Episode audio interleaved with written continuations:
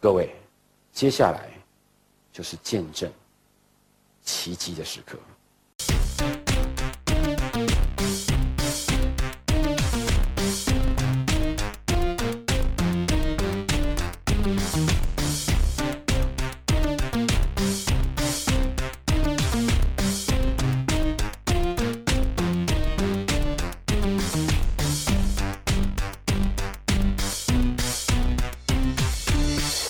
OK，欢迎大家收听最新一期的 Nick Talk，我是主播 Nick。嗯，今天我们要聊一个非常有意思的话题啊。今天这期节目应该是我们自上一期天文学，就是请到了 HB 那期节目和之后呃 AI 那期，就是聊人工智能那期节目之后，呃呃 Nick Talk 这个节目应该是今年最重要的一次专题的策划了，因为今天我们要聊一个我一直以来都非常想聊，但是找不到对手，终于请来了这个，呃，今天终于请来嘉宾的这么一个话题的节目是魔术。那今天我们请到的嘉宾是上一次来参加我们关于锤子手机那个话题录制的问路。 Hello，大家好。嗯，这个上次我在把那期节目发出来之后，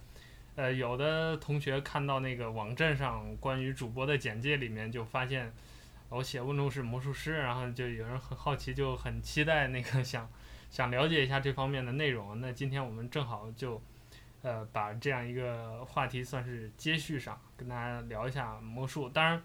呃，我们今天聊这个魔术选择在这个时间聊，有一个很重要的原因就是。问路刚刚参加了在深圳举办的一个魔术圈儿，还算是规模比较大的一个，呃，线下的一个活动，呃，叫做亚洲什么亚洲近景魔术盛典什么之类的。对对对，啊亚洲近景魔术盛典，呃，英文简称是 E MEET。刚啊才我俩也在研究那个浮夸的这个 MEET E 这个 Meet 的全称。呃，这个如果我们听众当中估计是没有啊，就是对这个华人的这个魔术圈有比较了，就是有一定了解的话，应该听过魔术吧这个名字。它最早呢是其实就是一个很松散的一一个魔术，算是一个魔术俱乐部吧。然后现在已经、变成了一个很专业的一个，魔术的文化传媒公司。对，是一个相但当但是有嗯一个大家不要误解，就是这个魔术吧不是百度的那个魔术吧？啊，对，是 eight 的那个数字的，对对，数字的魔术吧。呃，它的啊，魔术吧的英文叫 Magic Eight，就是 M E E T 的那个前两个前两个字前两母个对 ，M E 就是 Magic Eight 的意思。呃，好，就是呃，是就是这个 M E T 这个活动就是由魔术吧来主办的，那请了很多的嘉宾，包括大家熟悉的这个魔术师刘谦。也是这次的领衔的嘉宾。那魔术圈儿比较熟悉的，像 Penny 这这个就是，呃，是在这个圈子里华人的魔术圈里头比较出名的一个人物。对其但是他的，嗯，嗯，就是老大 哥级别的。对，就是很多东西是他策划，或者是比如他负责去给一些魔术师提供一些策划这之类的吧。嗯这个我们后面再聊。然后还来了很多可能这个关注魔术的同学就比较熟悉的名字了，后面我们也会聊到。那这个活动呢，问路是有亲自参加的，而且在当中还做了一些微小的工作，所以问路，你先跟大家介绍一下这个活动整体的一个一个概念或者它的大概一个情况吧，包括你在当中做了哪些。嗯，我先问一下你吧，你有没有参加过类似的这样的一些线下的魔术活动？呃，很小的那种集会有，就是十人、二十人的那种，就是聚会一类的？算是吧，线下交流。嗯，其实线下的活动有很很多种，嗯，有那个演出，啊，对，然后有讲座，嗯，还有就是这种大会，其实国内这种大会挺多的，就是对名字不一样，但是实质性内容是比较接近的。嗯嗯、我这一次去是因为我们公司有算是赞助方，然后我充当工作人员去的， 但其实做的具体的工作也不是很多，嗯但也是就是来来回回跑前跑后啊，看的断断续续的，但是基本上跟以往的参加的那些大会的内容是形式上是差不多的，也有也有一些之前没有遇到过的。嗯，嗯，大概呢，就是说这，呃，他因为他是两天时间嘛，对刚好就是上周两天末，所以就是这两天他大概的一个安排是什么？主要还是嗯、呃讲座跟嘉宾的演出，就嘉宾的秀，然后演一段，然后再会分享一些，但是不会说分享他们演的那些东西，会嗯分享一些自己的一些小心得对嗯一些心得或者是一些小的魔术流程。但像这种活动的话，它跟单独的那些讲座，这里面也有讲座，但是它跟单独的独立的那些魔术讲座那个水不是水分，实质性内容是差距比较大对，差距比较大的，因嗯为时间也不是那么充裕，嘉宾比较多，每个嘉宾可能只会分到甚至半个小时都不到的时间。哦，然后像讲座的话，一场讲座可能要两三个小时，嗯，嗯、主要还就是讲座还有嘉宾的秀这样的，然后还有一些大会，就是这次，呃，这次有这次有的，然后之前没有的，就会这次他会有一些访谈类的一些节目，就会请一些嘉宾上去，然后主持人跟嘉宾之间的一些互动，聊一些自己在魔术道路上的一些故事啊，或者是哦对魔术的一些看法，包括也有请到一些魔术的从业者跟魔术的跟魔术师，就一些商业从业者跟魔术师之间沟通，就是聊一些魔术现状啊，跟未来的一些发展产这业样化的。之类的对东西。对，这些东西，哦，这就是在之前的大会上没有过的。然后还有一种，就我之前参加过的大会，还有一种是除了讲座跟嘉宾秀之外，会有那种比赛。哦，就会他会提前公布这个活动，然后会征集一些选手来比赛，哦，就是他现场有一些哦对，现场直接的比赛。像我上学的时候有去参加过，去北京参加过两岸四地的大学生的哦，模那个模还挺出名的当时。对那那个应你该是参赛吗？还是没有，？我是去观摩，哦应该在呃网网上就能搜到相关的一些视频，往届的，嗯，就曲苑杂谈不是曲苑杂谈吧？CCTV 三应该会我记得好像现在魔术圈有谁就是从那个走出来的，有啊，有。那个，呃，然后呢，就是关于这次这个 MET，嗯，就像你刚才说的，呃我理解它是以就是以嘉宾为核心的，是吧？就对，比以如嘉说宾为核一心个人他比如分到一个小时，那这一个小时它里头可以是表演，也可以是是讲座，也可以是交替进行，嗯，不是是吧不是，它那个是分开的。就比如上午是，呃，表演，哦，嗯但是这上午就全部是表演，然后嘉宾排好的顺序，每个人上去演自己的节目，然后哦下午这样是讲座，就那每个就嘉宾都上讲去座，对，每个嘉宾上去轮流讲一些，分享一些东西。嗯，对，OK，呃，刚才开头节目开头忘了跟我们听众说啊，就是我们这期因为是聊魔术，所以涉及一些比较敏感的东西，需要跟大家解释一下。第一个就是我们今天会聊，呃，我们今天这个节目是这样规划的，就是我们先围绕这个 MET 二零一六会跟大家做一些。呃，介呃，算是一些科普性的介绍吧，让大家了解一下这样一个魔术的 party 它大概是怎么一个结构，然后当中你都能见到哪些东西。然后接下来我们今天的重点就是带有科普性质的，跟大家讲一讲关于魔术的一些基本的原理啊，呃，或者是一些基本的概念啊，包括怎么去看一个魔术啊，这是今天的我们节目的主要内容。那节目当中会涉及呃一些专业的，比如术语啊，或者是手法。那有些就是呃，我我们的预想是这样，就是呃，这些专业的术语和手法，我们是不会做任何解释的。就是比如我们提到哪个词，可能因为我对魔术稍微了解一些，然后问路呢就更加专业一些。那我们当中提到可能会聊到一些东西的话，我们我们两个明白就就就是能相互能说通就 OK 了，这个不是不会跟大家解释的。嗯，呃，因为有些就是这个手法一旦解释了，其实就相当于告诉你这个魔术背后的秘密了。对所以这个就比较敏感，希望大家能够理解。再就是说，我们今天节目当中，如果呃哪位听众是抱着呃想听到哪个魔术揭秘这样的心态来，那呃就走错门了啊。这个我们今天不是来聊魔术揭秘，但是会跟大家呃去谈一些，就是说关于怎么去看一个比如呃去衡量一个魔术表演它的好坏啊，或者是怎么欣赏一个魔术表演能够让你更享受其中的乐趣，这方面我们是会聊的。嗯那节目的最后，我们也会跟那些真的想学魔术或者想了解魔术的一些朋友，会简单的介绍一下，就是你会呃怎么入门，或者是你怎么去了解这个东西，可能更容易、更快的上手，大概是这样，但是也不会聊得很深。就总而言之，就是我们会遵守魔术守则。今天关于魔术的秘密本身，我们是不会探讨的，但我们会聊一些可能你平时关注不到的东西，比如说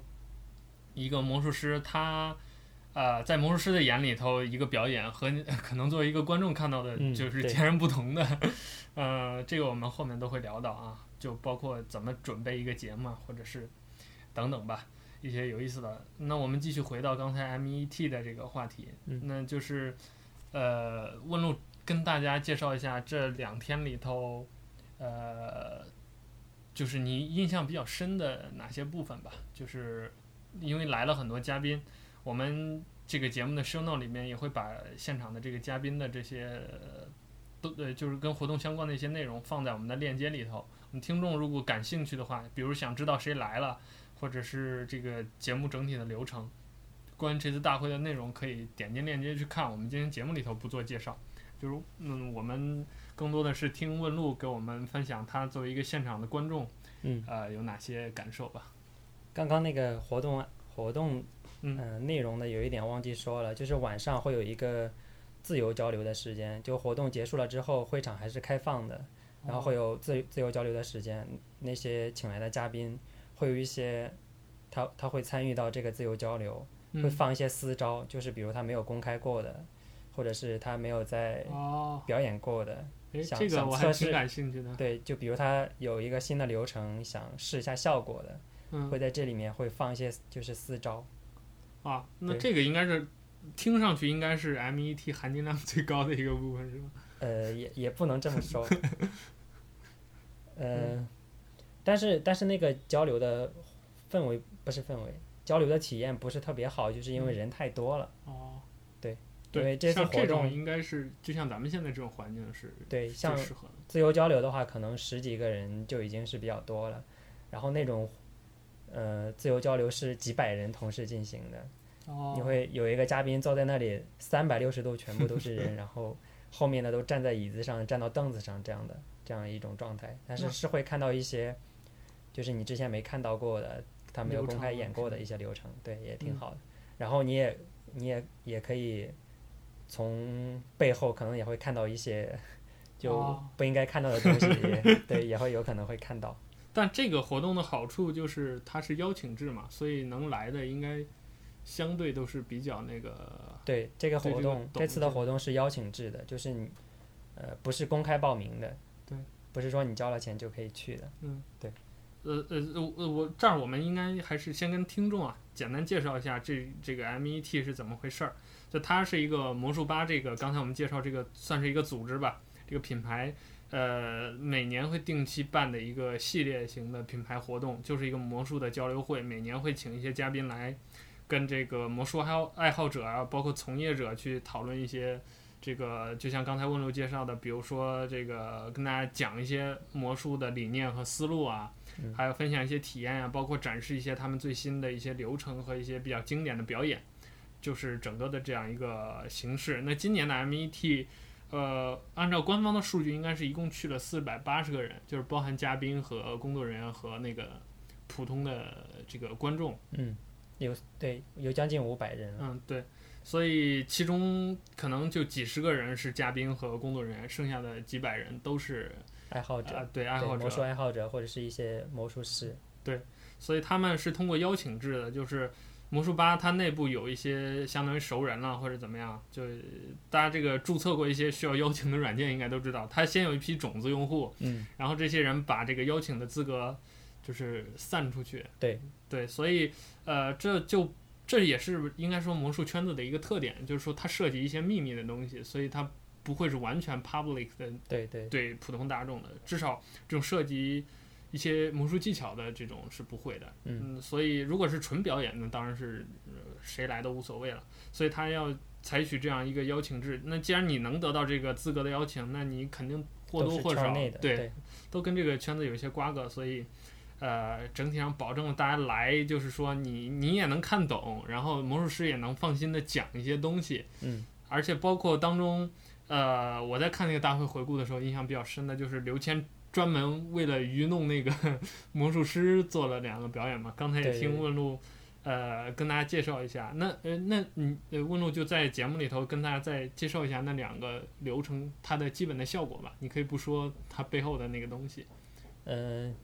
其实基本的效果可能说出来也挺无聊的，我跟大家说一下为什么会有这种就是嗯专门针对魔术师的一些效果， OK，就是魔术师他去想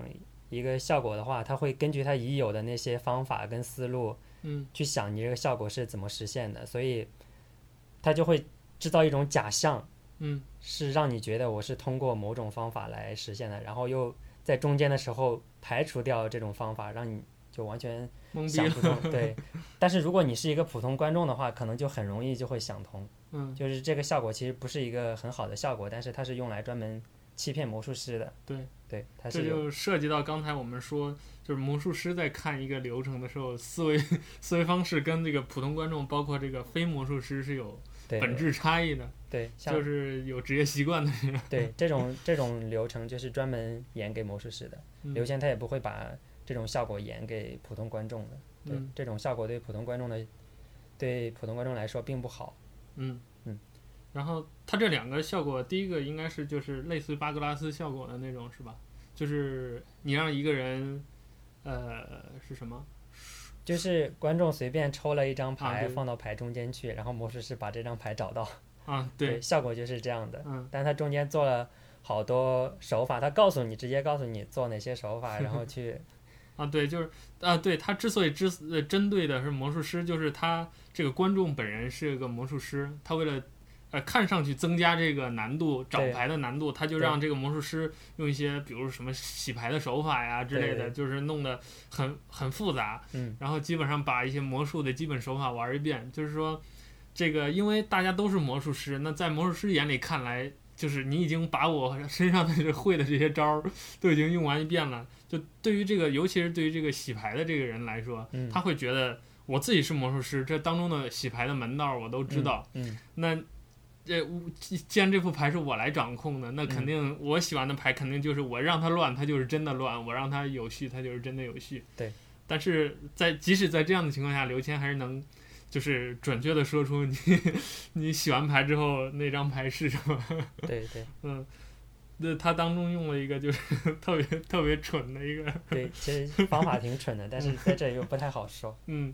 就是另外一个就是也是类似的嘛，就是喊三个人上来，然后嗯，这三个人随便抽的牌就是魔术师他没有看到，但是他就能报出这个这三张牌花色和那个对，数字是什么。嗯嗯， 也是用了类似类似更更蠢的一个方法。对但其实他我记得他之前有表演过一个流程，跟这个思路挺像的，就是他放一个桌子上面有可乐还是什么，嗯让观众选。呃，所以说说到这儿的话，如果我们听众当中是有喜欢魔术的，对这个刘谦的这个表演还有印象的话，你就大概知道这个是什么方啊，法？对，原理是什么了？嗯，是一样的。嗯，那关于这个当中，就是这两天 MET 的这个活动，你有没有哪些心得或者收获呢？就是你觉得参加完这个活动，就是嗯、印象比较深的是这一次有一个律师，嗯，他也是一个魔术师。其实是有很多魔术师，他不是全职魔术师的，对他是有本职工作，然后兼职是做魔术这样的。嗯包括国外也有很多这样的魔术师，而呃但且是很牛的都对是，，而且很牛的。嗯然后他是一个律师，他这次分享了一些关于知识产权保护的一些东西，一个嗯讲、一个讲座吧。嗯嗯，可能听众不太了解，其实魔术在中国的呃现状现状很是惨 对很惨的，对盗版是很严重的。对啊，这个是第一次有人公开提出如何利用法律来保护这些魔术的知识产权，所以对这个是印象比较深的。刚才在一起吃饭的时候，我们其实也探讨了这方面的话题，就是魔术它这个知识产权的保护是。因为它这个形式比较特殊，嗯，就是它往往它这个表演本身你是很难说这个东西，就是你很难界定这个东西是是你的，嗯，比如说我发明了某一套流程，或者是我我做了某一个手法上的发明，那一旦我比如说我要把这个东西去注册，说这个东西是我的，那就意味着我必须要上社会公开，那我只要公开我这个魔术的秘密，就等于顺带就就公开了。那如果你不公开，那就是涉及一个保护的问题，你怎么证明这个东西是你的？而且就是说，以什么样的形式去保护，这个当中都是还是对就挺复杂的。就是因为魔术它当中有一个复杂性，就是有一套流程，可能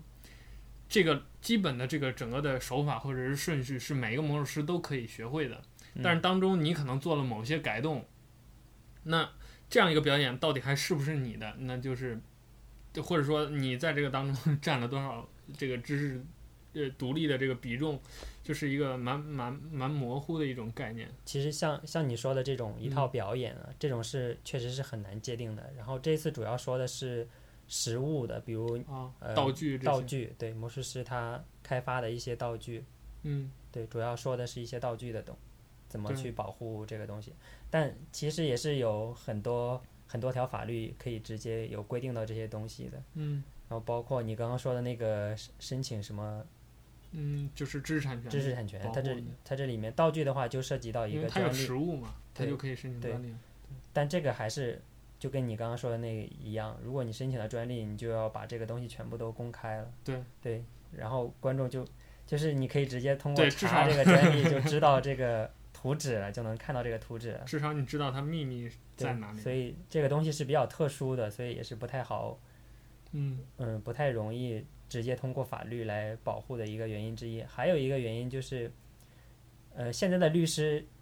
多数他不是不是多数，几乎几乎是没有魔术师律师这样的。嗯，所对，以，因为魔术它本身是一个很封闭的一个圈子，律师他本身对魔术不是很了解，所以在呃真正发发起诉讼的时候，可能会点不太点对。对，对，所以他当时也有讲一个案例，是国外的一个魔术师起诉中国的一个魔术公司的一个案例。当时就是那个律师他不太专业，他诉讼点不对，所以当时就败诉了。但是那个魔术师他其实是有有机机会会胜的诉的，但他自己放弃了。嗯，所以就是，而且就前两天我也在想这个问题嘛，就是魔术它这个行业，不管是中国还是外国，它有一个很强的这种封闭的这种圈子，嗯就是它一方面就是你作为一个普通人，就像刚才问路跟大家介绍的，就是大家都是可能平时从事各种各样的职业，嗯，然后但是我呢又对这个感兴趣，又想学，嗯，我就。它这方面是比较开放，就是你买这些教程，或者是你想入门去学这个东西，是有很多渠道的。但是，对一到你一旦你进来了，它就又形成一种封闭的圈子，就是大家相互之间，魔术师之间还要相互保守秘密，对然后整个这个群体又为这个群体本身去保护秘密。比如说，我们一开始说魔术师守则，它本身并不是一个法律或者一个，就比如各地的或者是各国的魔术师遵从遵从的这个所谓的守则吧，嗯，有各种各样的版本。但是，一些基本的条目呢，又是大家通认的，比如说相互保护魔术魔术的秘密不去对公开啊，对就类似于这样的东西。那所以这个东西就就是呃人的因素在这当中占的比重非常高，就包括中国传统戏法也是讲究什么磕个头认了师傅，然后这门儿的对手艺就是谁的。其实到现在来说，整个这个魔术魔术圈子就很类似于这样的一种形式，就是大家呃在保守秘密的这个方面，基本上都是靠脑子或者是靠嘴的，就是你因为它这个跟别的任何的什么专利、什么科技那种。对都不一样，就是它不能公开，对对。所以这个东西就是你只能就有点像过去那种武林秘籍，就这本书可能就这门儿姓谁啊 姓什么的或者怎么着的这个血统里头，他们自己在传。你不，你这个东西不能到官府你去申请官家给你提供这样的保护，就类似于这样的一种感觉。嗯，这也是这个魔术行业吧一个比较有意思、比较独立的一种现象。呃，那关于这个 E MET 整整体的这个活动，嗯，其实也并没有什么，就是给我的感觉是，它跟别的这种魔术的呃聚会呃大的区别倒是不是很大，除了这次比较这个主题是近景嘛，嗯，请来的这些嘉宾也都是近景比较拿手或者比较可能这个魔术爱好者比较熟悉的，对，这这这这些嘉宾，呃，这儿涉及一个概念，就是这个近景魔术的这个概念，呃，要不要跟大家解释一下什么是近景魔术？呃，就是近距离发生的一些效 果，就比如嗯面对面的，然后就是不像传统的魔术那样有一个必须要有一个舞台，然后魔术师在上面，观众在下面这样看，嗯它是可以就是不受场合限制的，直接就可以演的，然后呃道具的形式也比较多的，嗯，比较生活化的那对，种，比较生活化的、随手可得的一些东西，直接在你眼前发生的一些效果，嗯嗯，就是呃，我前两天在想这个事儿的时候啊，我也在想，就是呃这儿有必要跟我们听众说一下，就听众当中可能有看过魔术的，就大家可能都看过电视魔术。呃，电视魔术很多这个观众会很笼统的认为它是近景魔术，当然这个电视魔术当中大部分运用到的这些手法很多都是近景的，确实是这样，而且它的这种生活化的特点确实跟近景魔术呃比较关联。但有一点需要跟我们的听众说的，就是电视魔术当中其实很多你看上去好像是属于近景的手法，或者是那个背后的这种呈现的原理，它其实用的是很传统的或者很经典的那种舞台的。魔术的原理就是有有有一些效果，比如说，呃，我比较印象深的就是像 Chris Angel 的那个他的那个 Mind Freak 那一系列的魔术，呃，表演的那个场景都是符合近景的，比如说直接找路人呐、找观众啊等等。嗯但其实是它它其那实种用算是街头，啊，对街头，但是就是说那个电视魔术嘛，嗯，但这种街头它背后其实用的那个原理其实是是是舞台的，就是它有很多的那个也也有舞台的一些啊嗯原理，也有对近景的，对就比较比较综合的一些，对，街头是最考验，就是真正的街头，不不在电视 镜头里面的那种街头，是非常考验一个魔术师，就是他的那个嗯功综综合功力素质。对，就是而且当然，更多的现实当中的街头还是近景用的比较多，因为他想在街上有一个环境去实现一些舞台的效果，其实还是挺需要难的布置或者是 比较比较危险的，在我看来就是。嗯嗯，所以就是那这是我跟我们听众解释的那个，呃，就是我们魔术当中这种近景啊，或者是舞台的概念和你看到的这种镜头的街头的这种这种混杂的呃概念还是不太一样的。那对于但魔术师来，嗯但是也有一种就是可能还是会有听众会误解，不是说在舞台上演就叫舞啊台对魔对术，对，这对，个也有是也有很多近景是在舞台上演的，但是嗯因为，呃，如果你真的要现场看的话，比较远是看不到的，它嗯只能在舞台上，然后通过大屏幕这样来实现。对就是它那个效果本身是实一现个都是微距的那种，就对，比是如一个近景的效果嗯，但是是通过在舞台上， 然后通过大屏幕这样呈现的，对它基本上都是一个桌子的范围或者一对伸手的那个那对个对范围。就在一一个桌子的范围内。嗯，那这就是关于 MET 的，还有什么要补充的吗？ 没有了，没有了，那我们就就进入下一个环节，就是聊聊魔术本身吧。嗯，呃，那问路先，呃，我们之前都就是你刚才也提到一些跟自己工作相关的东西，但是我们之前都没有真正的介绍过，就是嗯，你在这儿跟大家先介绍一下你跟魔术之间的这个工作上的关系吧。哦，我是在国内的一家魔术公司做产品开发相关的一些工作。嗯，之前我是挺想让他直接借我们这个这个这个节目，呃，怒做一波广告的，因为呃，我的考虑是，其实国内做这种正版的代理，包括教程，尤其是还能带自己的这个产品设计的这种魔术公司，可以说屈指可数，凤毛麟角。对，其所实我以这样一说，如果你们想真的想去了解的话，是可以找是到对， 大家基本上就就尤其是跟 MET 还发生了关系的这个，呃，基本上大家都就就是一查就能查到是是哪家。而且如果你熟悉国内的魔术圈的话，可能张嘴闭嘴就是 就是那几家，就对是对对，大家熟悉的。呃，就是这也是我们国内的魔术的一个现状，就是做正版的，包括用正版的魔术师少之又少。本身魔术就是一个很少的、很小的圈子，对小然后众，在这个小圈子里，支持正版的、用正版的，又是一个更小的对圈子。甚至有人就是我们听众都不明白什么怎么你们魔术还有这种正版的概念。嗯就很奇怪嘛。就其实是比如说，呃，我今天发明了一套道具或者一个流程，需要借助哪些东西，嗯，就比较具象的，就像这些实体的东西。那我发明了，当然这个我就有它的知识产权喽。那我想，比如说贡献给大家，就是你只要付费就能来玩我的这个，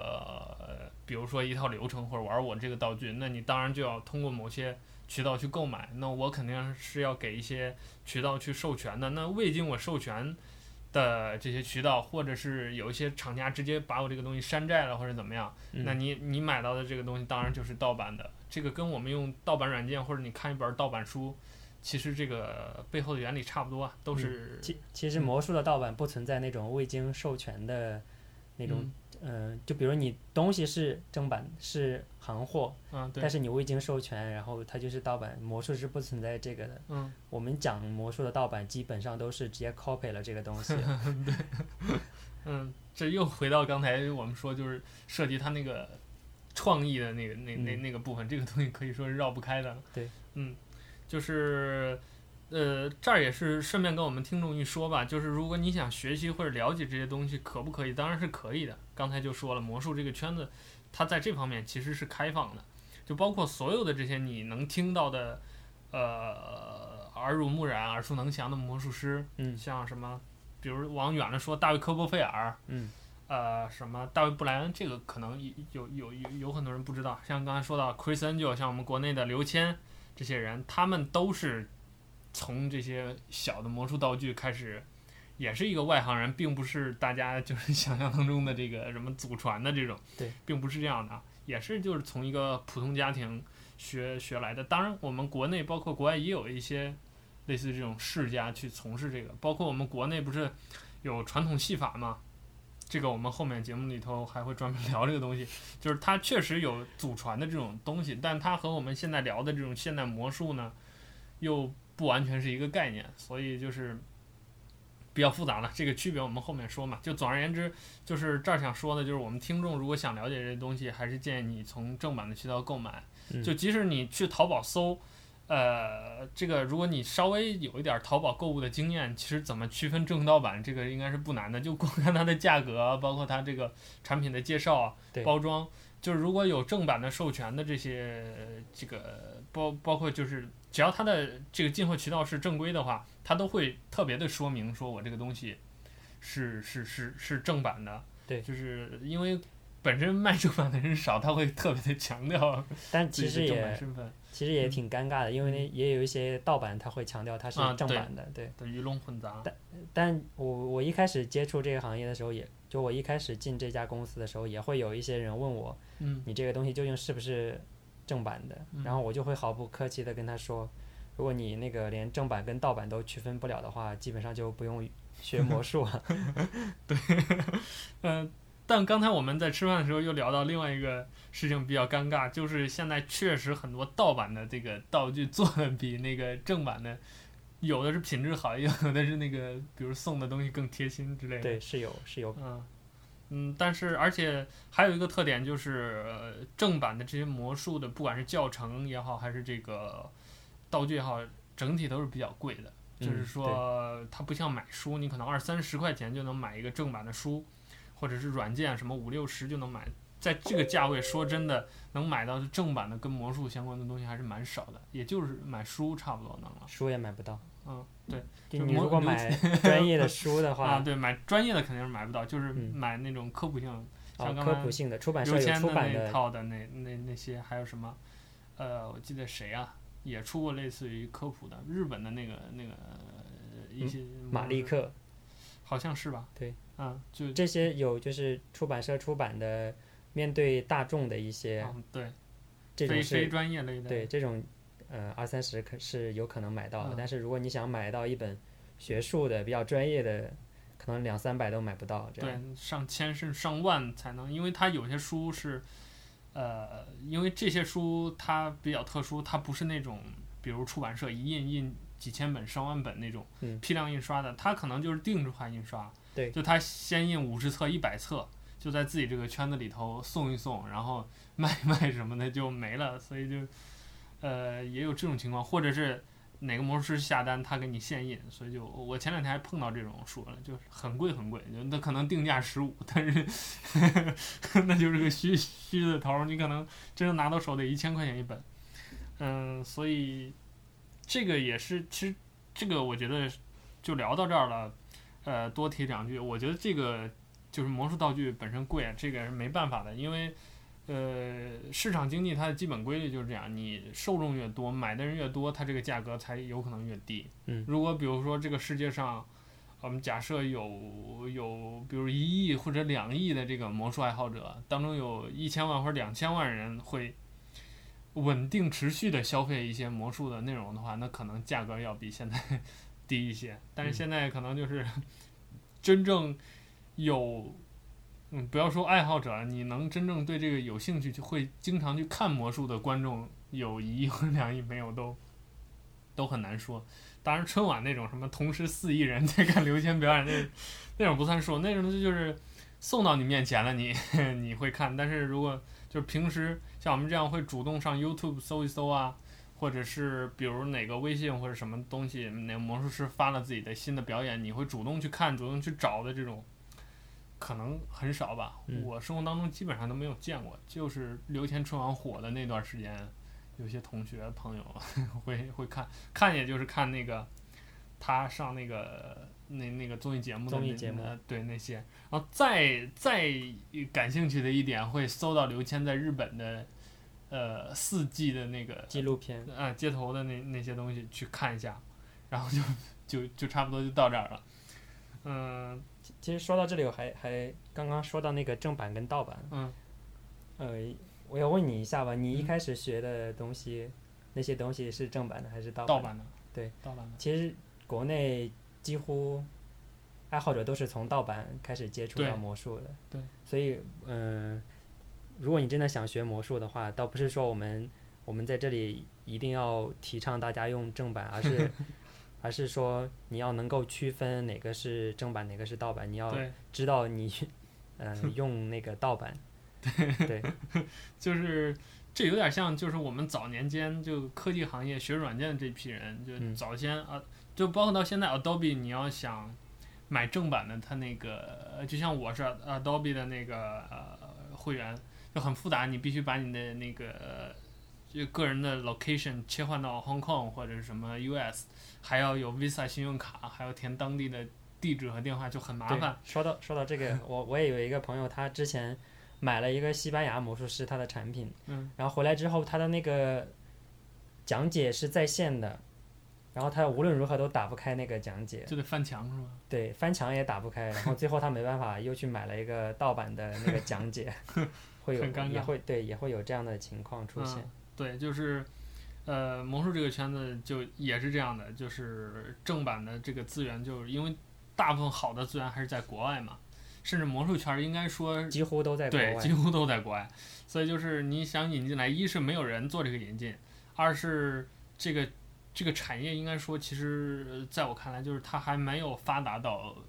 比如像软件那样的。现在因为很多国外的软件，因为它这个产业发发达到一定程度，它想找一个国内的代理，嗯它，很直接的通过一些自然的渠道就能找到。对，但是魔术它就不存在这个，就是很多就是很很多就是靠个人的这种人际关系，他在这个魔术圈里头认识一些魔术师或者怎么样的，不过那现找在找到他。现在就会好一点，嗯对现现在在好很有多，你们 就好多了。呃，说实话，我就是接触到很多正版的东西，还就是，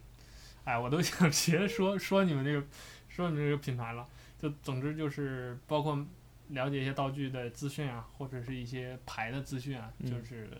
通过你们的那个呃微博和相关的一系列的东西去了解的嘛。嗯然后 这广告不做多可惜。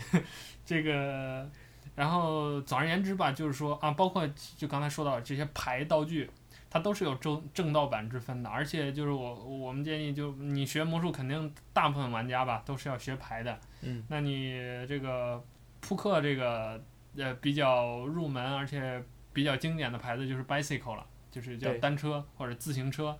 这个美国的一个品牌，有那大大家在淘宝上也能能搜到。对，嗯这个就卖这个牌的就比较多了。对，就是它也有正盗版之分，就是小到五块钱一盒的这个牌，大到什么甚至上千块钱的道具都有呃盗版的。就我记得魔术圈还有那样的争议嘛，就是有一些大型的那种舞台道具，嗯，比如什么大变活人那种东西，或者嗯把谁头切掉也设计一个对仿制盗版。对，有，那那那个就总而言之吧，就是说，呃，现状就是这个东西、呃、情况很复杂，而且这个渠道很少，就是你能用到呃能用正版尽量用吧。就是说，如果实在没办法，像有的教程就是，那当然我们还是鼓励你先学到为主。对，在这这方面就是。怎么说？平时我是一个很支持正版的人，但是在这方面没有办法，就只能这样妥协。因为我觉得对于国内，这就有点像什么，就像我们正版软件拓荒那那些年代，嗯，先在我们国内形成这样一群人再说，形成这样一个一一一一个群体再说。等大家，因为现在大家其实这种正版的意识还是在的，就是说，当大家有足够多的人参与这件事儿，关关注这个魔术这个群体的时候，自然正版会会随着大家的这种意识的提高去去推进，包括国内越来越多人。厂商饿不了肚子，对吧？然后从业者饿不了肚子，大家都会会去想这件事儿的时候，自然会鼓励比如用正版呐、或者嗯是什么之类的。呃，顺便说，就刚才说的价格的问题，一部一副普通的单车，如果你通过正规渠道，不是正规，就是你买正版的话，大概这个人民币也在十二块左对右。十二到十五之间吧。就总之，一副普通的扑克牌也要超过十元人民币，对这在很多。呃，在我看来，这就是无比的便宜，要我就是成条买的那种，但是在可能普通人普通看来还是很贵的，花对十几块钱去买一副扑克牌，其实像第一副买的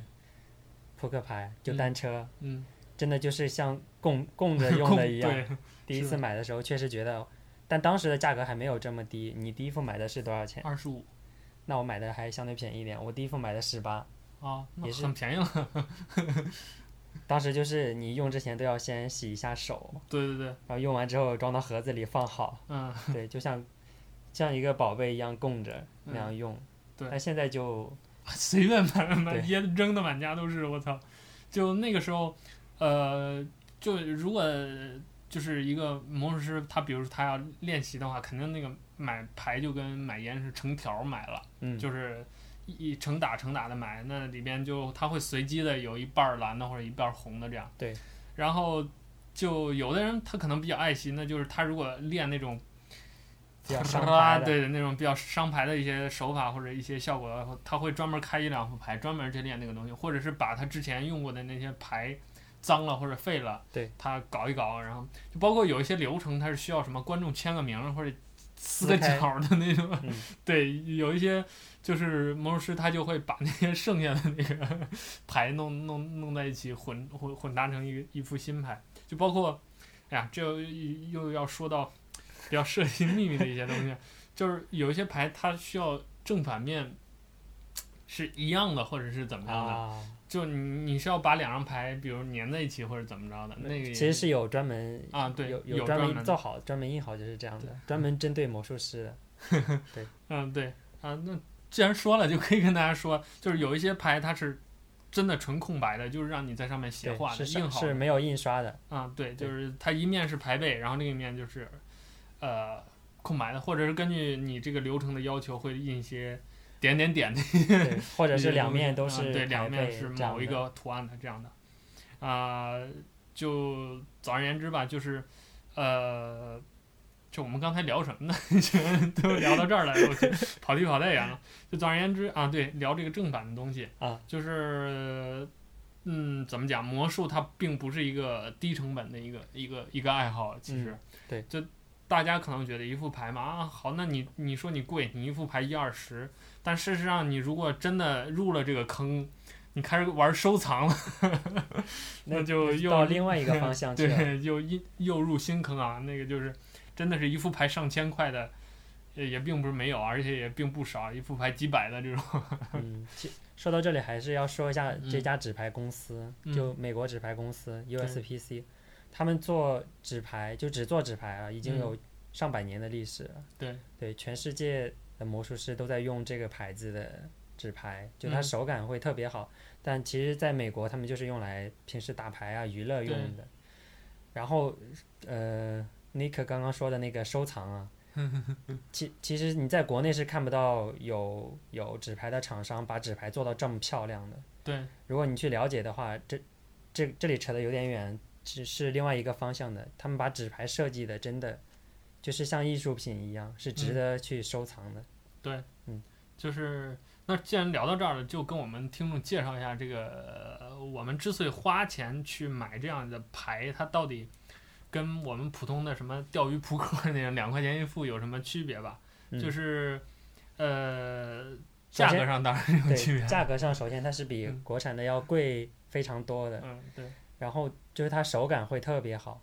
嗯手感这个这个很重要。嗯，就你会做一些比较细腻的手法，你会发现用国产的牌是根本做不到的。对但是你上用单车的话，就很容易就会做到。对，就比如举个例子，我最早练习一些基础的开扇这些动作的时嗯候，我一直会以为我是我那个动作要领做的不 对，嗯，直到你买了单车之后，你拆开之后一下就成了，然后你就会从此之后就不会再用国产牌了。嗯，对，然后还有一个就是，嗯，现在呃，全世界的魔术师都在用这个牌，然后道具方面的厂商在制作道具的时候也会做成这个牌的一样样的子，，嗯，对，包括我刚刚说到的那些特殊牌，这些嗯你用其他品牌的牌是没办法配到的，对所以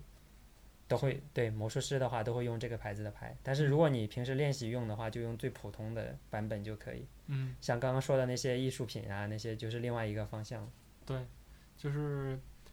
它只要变成收藏品，它就是带很多人文的东西嘛，阴差阳错。对有的是因为那个，比如印刷是绝版了，有的是因为它当初设计就是给这种收藏的定位去做的。嗯对，它会有一个主题，然后上面设计的会，就你你可能根本想象不到纸牌还可以设计成这个样子。如果对你感兴趣的话，可以去了解一下。然后还有有的是玩很多花样，也有那个像单车什么一百年的那种纪念的那对，那那个倒很便宜，嗯就对是他们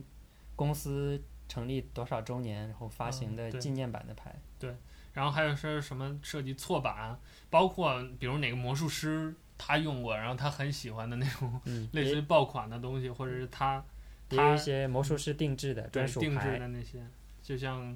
呃刚才我们说大卫布莱恩的那个、这个魔术师，他就有他自己亲自参与设计了一系列的那个对呃那个那个牌。那如果他这个牌不是那种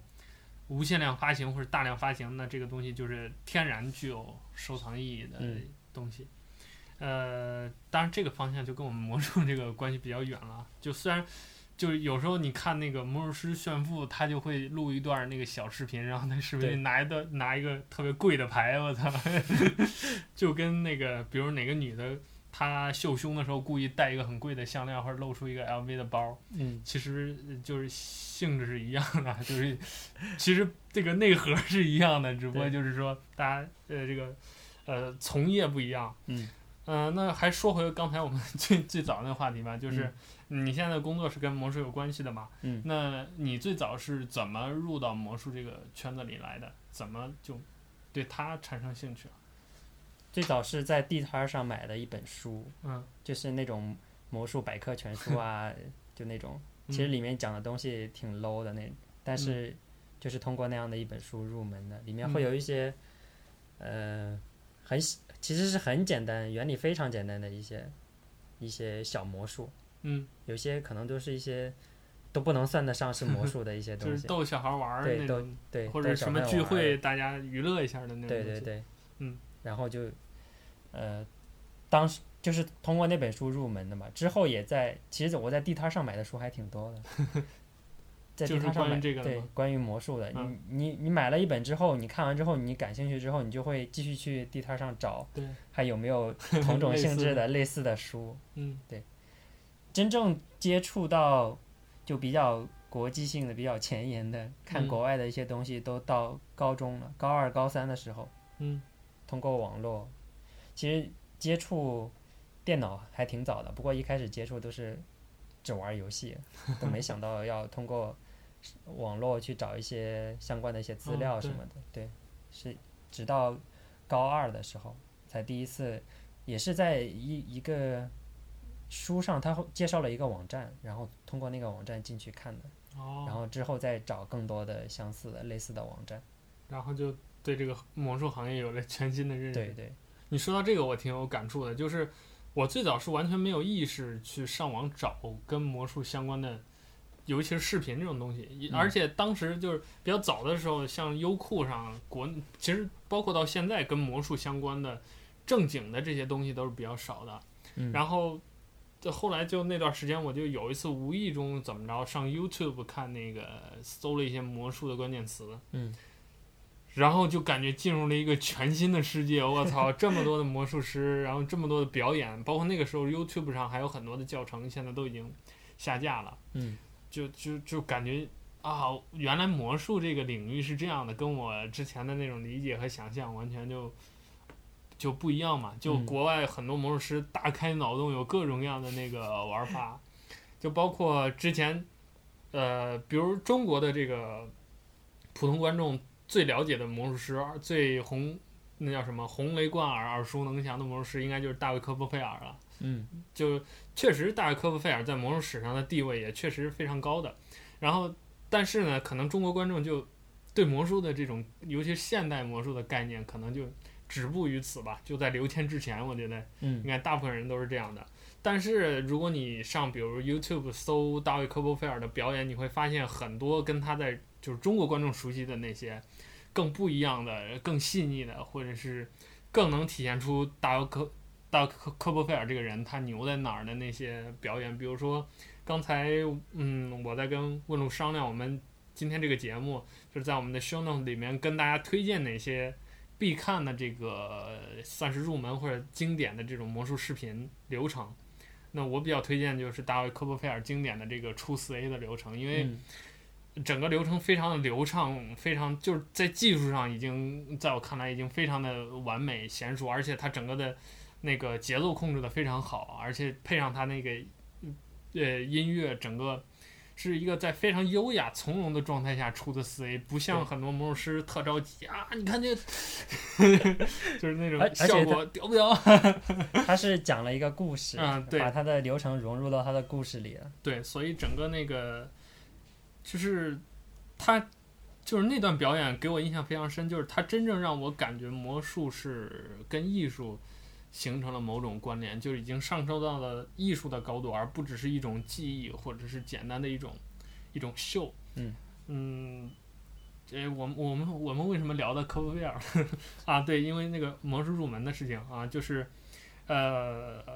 就总之吧，在那段时间我看了很多的那个视频，对，应该就是曲苑杂谈吧，我当时也有看。嗯，我记得他，我我当时我爸还在给我讲，哦，他这个是怎么怎么做到啊的，对 那个那个是怎么做到的。当时还觉得哇，挺佩服我爸的。后来发现都不 对啊，我的，对，后后来觉得真的他都是在胡 说，嗯都在胡扯。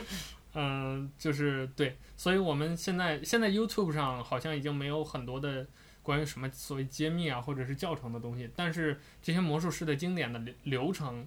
都还是有的，嗯就是你要想看一些，就我们听众啊，如果想看一些啊、呃好看的这个表演的话，建议大家就是上 YouTube 上看，就是你能看到的更多一些，包括这些大师像，我比较喜欢 Les Burden，Last Burden，嗯，对，就是我比较我我喜欢的，要么就是像 Serial 这样嗯的，就是呃呃，所谓比较轻年轻化、比较酷炫的这种，嗯，要么就是、呃这个像大卫科波菲尔、兰斯伯登，甚至更早的那些像 Green 那那种人，嗯，就是特传统、特优雅的那那对，特别那种绅士。啊，对对对，那种，嗯呃，就比较极端的这种方向的，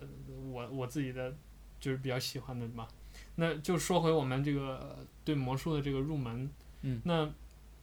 你还记得你最早就是学习的，比如是纸牌还是纸 coins，牌也是第一也是对纸牌，第一个魔术就是纸牌，嗯，当时就是我你学开肾是什么时候学的？就是从那本书上他是在是从一开始就学的对开他始吗从一开始就有讲，是在讲流程之前就讲了一些基本熟基本啊的是吧对基本的手法，怎么持嗯牌啊，怎么拿牌啊，啊然后怎么开扇啊，这些嗯都有对讲。我也记得是我那个时候最早学那个时候还什么都没有的时候，嗯我上网搜嘛，就是搜入门，什么贴吧论坛，包括我们提到魔术吧，它早年也有一个叫超人联盟的一个论坛，嗯后来那个论坛就改叫魔术吧了，哎，也是 eight 的那个吧没有，是他们额外做的网站嘛？啊论，坛现在已经倒下了。嗯，就总之那个上面有很多就是一些对入门教学啊什么的，就但应该说国内基本上在至少在那个阶段吧，就是你能入门的也就限于这些资源了，嗯再多的也就没有了。就是所以那个时候也跟着就是学怎么持牌，啊我第一副扑克就是学校买的一块钱一副的那种，嗯，啊，拿着那个时候就上课，老师在上面讲课，我手里面就攥一副牌，嗯攥在手里面， 然后那个呃持呃除了持牌，开扇也是，嗯老师在上面讲，我就在底下跟转笔似的，别人都转笔，我就在底下活了，我操，对，嗯，就那个时候也哎我也有这样样的经历，就是嗯老师在上面讲，然后你在下面偷偷的练一些东西，啊，对，但这个时候你千万不要练硬币相关的 东西。对，因为你会不小心掉到地上啊，掉到桌子上，你嗯掉一两次，你你再掉，老师就开始对你有意见了。嗯对，而且硬币掉地上滚来滚去的，就 嗯，不一定跑到哪儿去。就是说起硬币，我到现在就我特别不喜欢硬币，为什么？就是，呃，我觉得硬币就玩着，就怎么感，就是视觉，不管是视觉上还是我作为，比如我是自己亲自来玩儿，就我在硬币当中找不到那种成就感，或者是那种特别享受的感觉。就是啊我看流程，我也不是很喜欢看硬币的流程，然后我硬币的手法我也是完全不懂的，就它可能基本的一些手法我知道，但嗯是我也不会，就完全不会的那种。你你有没有现场看过，就近距离的别人给你演过硬币的一些东西？嗯，印象里好像有那么一两回吧，嗯但是都是其实我那是个叫什我是么，有哦类似于 Matrix 的那种东西。我是有认识硬币非常厉害的一些魔术师，嗯，但其实硬币是，呃，也是一个很庞大的一个对体体系跟纸牌是一样的。但嗯之所以有一点你刚刚提到的，就是你没有那种成就感，嗯就是因为纸牌你可能了解它的原理之后，你当时就能演，可能演的不太好，你稍微练习一下就可以。但是硬币不一样，硬币是很难入门的。啊，对，很硬吃币手法的。对硬币的手法非常难，你要经过很大量的练习才可以练到比较熟练的一个一个嗯地步。然后还有一个，我不知道你有没有想过，就是硬币还有一点，其实我我是挺喜欢硬币魔术的，但是我之所以也没有练，是因为，呃，你练习硬币魔术要用不能用人民币，对，得买那个美元的镍币的那个，对就是要用 half half dollar dollars 要用那种镍铬的那种，或者是铜的那个 penny。嗯英英镑的那种硬币，因为呃是那个硬币的尺寸的限制。对，如果人民币的一元的硬币的话太小了，嗯，它会不适合做一些东西。 嗯各种各样的手法，你都不适合做。 但是呃，包括国外的那些魔术师啊，你能了解到的那些硬币的魔术师，他们出的呃那些 DVD 教学啊也好，用到的全部都是 half dollar 或者是 one dollar、嗯对 one dollar 是更大一点的尺寸。对，嗯，就是如果我真的要去练硬币的魔术的话，我拿出来一个 half dollar，我会觉得很奇怪，会给观众一种你这个是什么币，嗯我对怎么没 cheating 见的过？东西对，会会让观众觉得你这个是道具或者之类的，但嗯，事实上它是正常的硬币，就是因为它不太常见，对，对，所以我我没有没有花时间系统的去练习过硬币的魔术，嗯但其实用人民币也是可以演一些对，其实是可以演，就演是一些效说，果，但是会有局限。对，嗯就是你你做一些东西的时候，因为你学的时候是用那个稍微大一点，就对跟我们听众解释一下吧，为什么要用 half dollar？很多原因就是，呃，有人为的因素，也有客观因素。客观因素就是它那个尺寸刚好就是做一些东西比较方便，嗯然后这个 这个。然后一些人为的因素就是历史跟比如历史文化有关系，就是这个尺寸的硬币呢，因为早先这些魔术师都是欧美的嘛，一对些相关的手法玩法就是从他们那儿来的，那他们在用这个东西，对，都是那根据就那个尺寸对设计的就 效果。对，所以就你说人民币这个大小能不能玩？你要是硬练，照着这个尺寸，你从一开始就就学的就是人民币，你生练也能做一些东西，但是就是说，呃，那你就是相当于走弯路嘛，嗯就是说很多东西你可能一开始就实现不了了，因为现实当中确实有手法比较灵活的魔术师，他可以玩很小的那种硬币，或者是是超大的跟半张饼一样的那种，都有各种各样的玩法，但是。就是相当于这么长时间来吧，这个整个魔术圈在硬币这个这个这个问题上达成了一种平衡，嗯就是说技巧和效果的平衡。对，就是会用 half dollar 尺寸的，嗯对。对，而且这个东西还是挺，就是在淘宝上还就是一旦把这个 half dollar 当魔术道具来销售的话，它的价格就比 half dollar 高很多了。就呃，对 half dollar 有人不是专门要追那个镍币的那个，就是当年那个叫什么，就是他们当年发行的那一批的那个那个有一那个批是银的，啊，对对对对，好像就是但现在已经停止流通了，但是对美国还有在还有在生产用，，就相当于什么第四版人民币那种那种感觉一样，它是每年都会出一版，然后是供给赌场当筹码嗯。或者供给魔术师用的，每年都会出一批，但在市面上已经不流通了，不能花了。嗯，对所以你即便拿到美国也花不了。对，就但是但还这里又要说回刚刚那个，就这么小的一个硬币，中国都有盗版。就是到那个哈布多了吗？对，我靠，那他拿一什个么做嘛？它用的就很劣质的一些金属，但 half dollar 它是铜镍合金的，啊它对手感特别好的，厚度也比较均匀的。对，但啊是也不贵，一个也就五六块钱、 七八块钱这样的。刚才顶多忘跟我们听众说，就是选哈布多了还有一个原因，就是它这个合金的手感对也手很感很很好很适合玩儿。对，而且它是就是美国的那种跟跟中国的做人民币的那个嗯，标那个规格是一样的，要求很高的，对，所以它毕尺竟寸啊、是真的那个货币嘛，对它肯尺定寸是啊、道厚具度啊什么的都挺好的。所以你如果要练硬币的话，不要买那个假币。嗯，好，那就是那我们继续就干脆就我们就顺着这个线路来来来讲关于魔术的一些东西吧。嗯，就是呃，我觉得这儿有必要就是跟我们观众稍微重点的说一下，就是可能大家生活当中对魔术的一些误区。嗯就像刚才我们聊到的，就是比如关于这个硬币或者是纸牌，嗯，那很多这个观众默认就会觉得魔术师裤裆里掏出来的东西一定是有有问题的，嗯但其实上相反，就是至少我觉得是 half half 的关系，就是至嗯少在一半儿或者一大半儿的情况下，魔术师拿的牌，都是没问题的。对，这都是没有问题。他除了比你那两块钱一副质量好一点儿以外，就可能你觉得见着比较花哨以外，嗯但其实是没有问题，或者说。另一个角度就是说，当魔术师想要实现一些效果的时候，他是需要通过自己的一些操作或者手法，而不需要通过道具本身实现的。因为我们可能有一些观众，他默认就认为魔术这个东西就是一种机关道具，嗯但其实远远不是。就是说，他人的这个成分在当中扮演了，就是相当占了相当大的比例，包括他本身一些手法或者一些技艺，嗯还有就是比如语言的引导。呃，叫我们专业，就比如说我要 force 一个东西的话，嗯那 那那就有一些是可以通过这些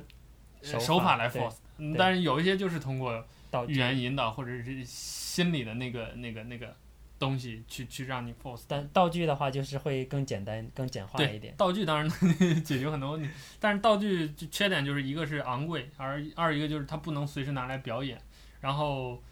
就比如说你今天参加一个 party，嗯然后桌上有副牌，那如果你玩一个手法的或者是简单准备的东西的话，嗯，那你基本上现场就聊着就能玩起来。但是如果你需要道具，那今天就是除了那副牌，你就就离不了了，就相当于。其实其实也有，就是呃，我会用道具的排演，但是我可以非常秘密的，在你完全不知情的情况下，就把它换成了正常的，嗯对然后 就接着演。甚至说我用的是道具的，但是你是完全察觉不到它是道具的。对，就你不会，你你永远不会看到魔术师的东西有问题。就这儿就说到，就是说魔术当中的很多在 cheating 这个观众的时候的那些点和我们观众想的，就像刚才问路说，那个小时候都有这样的经历嘛，一 群人看魔术，旁边有人会跟你说这个这是怎么来的，对对嗯就是其实从就这两个点其实是完全不同的。就是当你真的接触魔术之后，你会发现他们很多那种瞎鸡巴猜 都就真的就是瞎猜的那个，嗯就是比如说魔术师允许你去检查道具的时候，就是两种情况，要么是这个就道具本身真的就没有问题，要么就是要你嗯么就是他有能力让你检查不出来，或者对是就比如他给你做这种临时的替换。就对总而言之，就是跟你刚正面的时候，魔术师能在舞台上跟你刚正面的时候，说明他的点已经不在不在这个地方了，就是说他他欺骗你的地方已经不在这个地方了。那这是关于这个这个道具的。那比如说，呃，就包括这个呃像 coins 这就是这个硬币这些东西，包括嗯其他用到的一些都是这样的。那还有就是另外一个常见的误解，嗯就是很多观众会认为这个魔术师就是手快，对手快，这个对这个或是最容易误解的。对，就是以一种非人类的速度或者是某种精密的练习操作或者怎么样熟练度，当然是有这样的部分的，但其实大多数其实情况下都其实手再快还是、呃快不过人眼。对，快不过人眼的，你无对论如何都能捕捉到他的动作。对但是有一种，呃，有一种方法嗯，可以让，可以让他在，其实动作肯定是有做，只是在要要用一种方法不让你看到他做那些小动作，对，就是也是有理论 支持的。就是如果我比如我们哪个听众他入门去开始了解或者学魔术的话，嗯，基本上最先接触到的概念就是你的老师或者这些教程会告诉你，呃，手是永远快不过人眼的，所以你也不要寄希望于 说你的这个动作能。就是做得在到动，呃比如观众盯着你的手的时候，你当着他的面，你想做一些做做手法这对，是不这是可能的很。很很禁忌的东西。就是我觉得这个这个这儿顺便可以跟大家去讲一下，就是这个概念本身就是 可以呃，可以说对对，这个应错误该引可导以就说 misunderstanding 嘛， misdirection，啊，对，这个东西其实就怎么说呢？就我们把这个概念告诉大家，也不包含 任何实质性的内容，嗯就是说是理论性的。哦对，就是它只是一个概念，让你明白魔术师跟你，比如说做一个流程的情况下，他是会通过各种各样的方式让你的分散你的注意力，或者是把你的注意力引导放到在对他想让你关对注的一他些想东让你西。关注的地方，然后他不对想让你关注的地方，你就关注不到。这个具体的技术细节，当然就很多很多各种各样的，有技术的，有道具的，有有有有语言的，有心理的暗示的，嗯等等等等啊，甚至利用环境的，那就是甚至有很多，比如呃呃，这儿就是涉及到引导观众，比如玩心灵的那一派的那个嗯魔术师，有就是在这方面研究的比较深了。其就实是说说到心灵，嗯呃，其实很多魔术师啊，就是圈内的人嗯对心灵也会也会有一种误解。嗯你你是你觉得心灵魔术究竟是怎样的魔术？就是嗯，我觉得心灵魔术应该，如果你想跟它区分，在我看来，应该从效果上区分，嗯就是让观众以为有一种精神层面的一嗯种、受到一种引导，或者是比如实现，比如说最直接的吧，嗯你现在在心里想一个数，然后我告诉你这个数，在实践当中可能有很多跟心灵任没有任何关系的对一对些对方式，但是给嗯就是观众造成的效果是他受到了一种精神的控制或者是引导或者对怎么样的，那那看来你没有误解。嗯，其实是有很多圈内的人对心灵魔术也会有一定的误解。对心灵魔术是一个嗯、呃比较新的一个领域，嗯，就是听上去挺 挺挺神秘的一个，对它也不能说它完全没有精神层面的，只是说真正的精神层面的心灵魔术是占比重非常小的。对，然后其他的是一种，呃其，实还是基于魔术本身的引导的对，这，是一种表演上的对心灵效果，就是会让观众觉得你你可以通灵，可以知道他内心真实的想法，可以引嗯导他的思维，控制他的思维。对，但事实上是通过一些。呃，不为人知的一些 技巧，对，就是，呃，换言之就是，就比如说我们谈到魔术，可能很多人还会有另外一方面的联想，就是跟精神、跟心理学，嗯，呃，包括人类的什么情感、行为学这方面的研究有关系。它确实也是有关系，但是就是从大部分魔术师对这个的研究来说，并没有到某种，比如说。呃，玩催眠的魔术师和真正的催眠师并不是，应该说他们这个理论层次的深度，大部分应该是不一样的，甚至是领域研究的东西都是不一样的。嗯，就只是说魔术为了实现某些效果，用了那么一些东西，也确实有有这样的魔术师，就是他在哪个领域玩得特别深或玩的特别偏的话，他会去研究到这个级别的东西。嗯，但去去比如说他去研究魔术理论或者怎么样，嗯确实有，但是很少。就是普遍来说，就我们大众能看到的来说，或者以这个魔术师他基本的这个素质能力的基线来说，是完全呃达不到那个程度的。就 不管是他什么玄学啊、通灵啊、对心灵啊，它本质上就是呃都是一些最基本的魔术原理。对，这里其实就涉及到一个魔术的本质，嗯，它其实是就是一嗯、呃表演，对对对表演，就是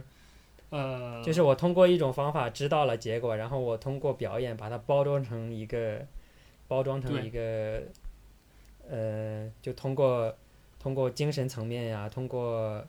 通过一些心理学的一些嗯东西对来对知道的，就比如说我们可能生活当中很常见的一些现象，我经过我的夸张和修饰，嗯，然后让你觉得这个东西非常的神奇，这其实就已经是是一种一种魔术了。嗯还有就是可能我们听众会觉得魔术师用的一些道具都是一些。什么声光电、化学、物理的那种那种东西很复杂，你比如说，夸哪儿，咔一个烟，啪把一个什么东西产生了，然后把什么兔子之类的变出来，嗯然后是用了什么化学反应，这些东西也确实有，但是也是 还是就是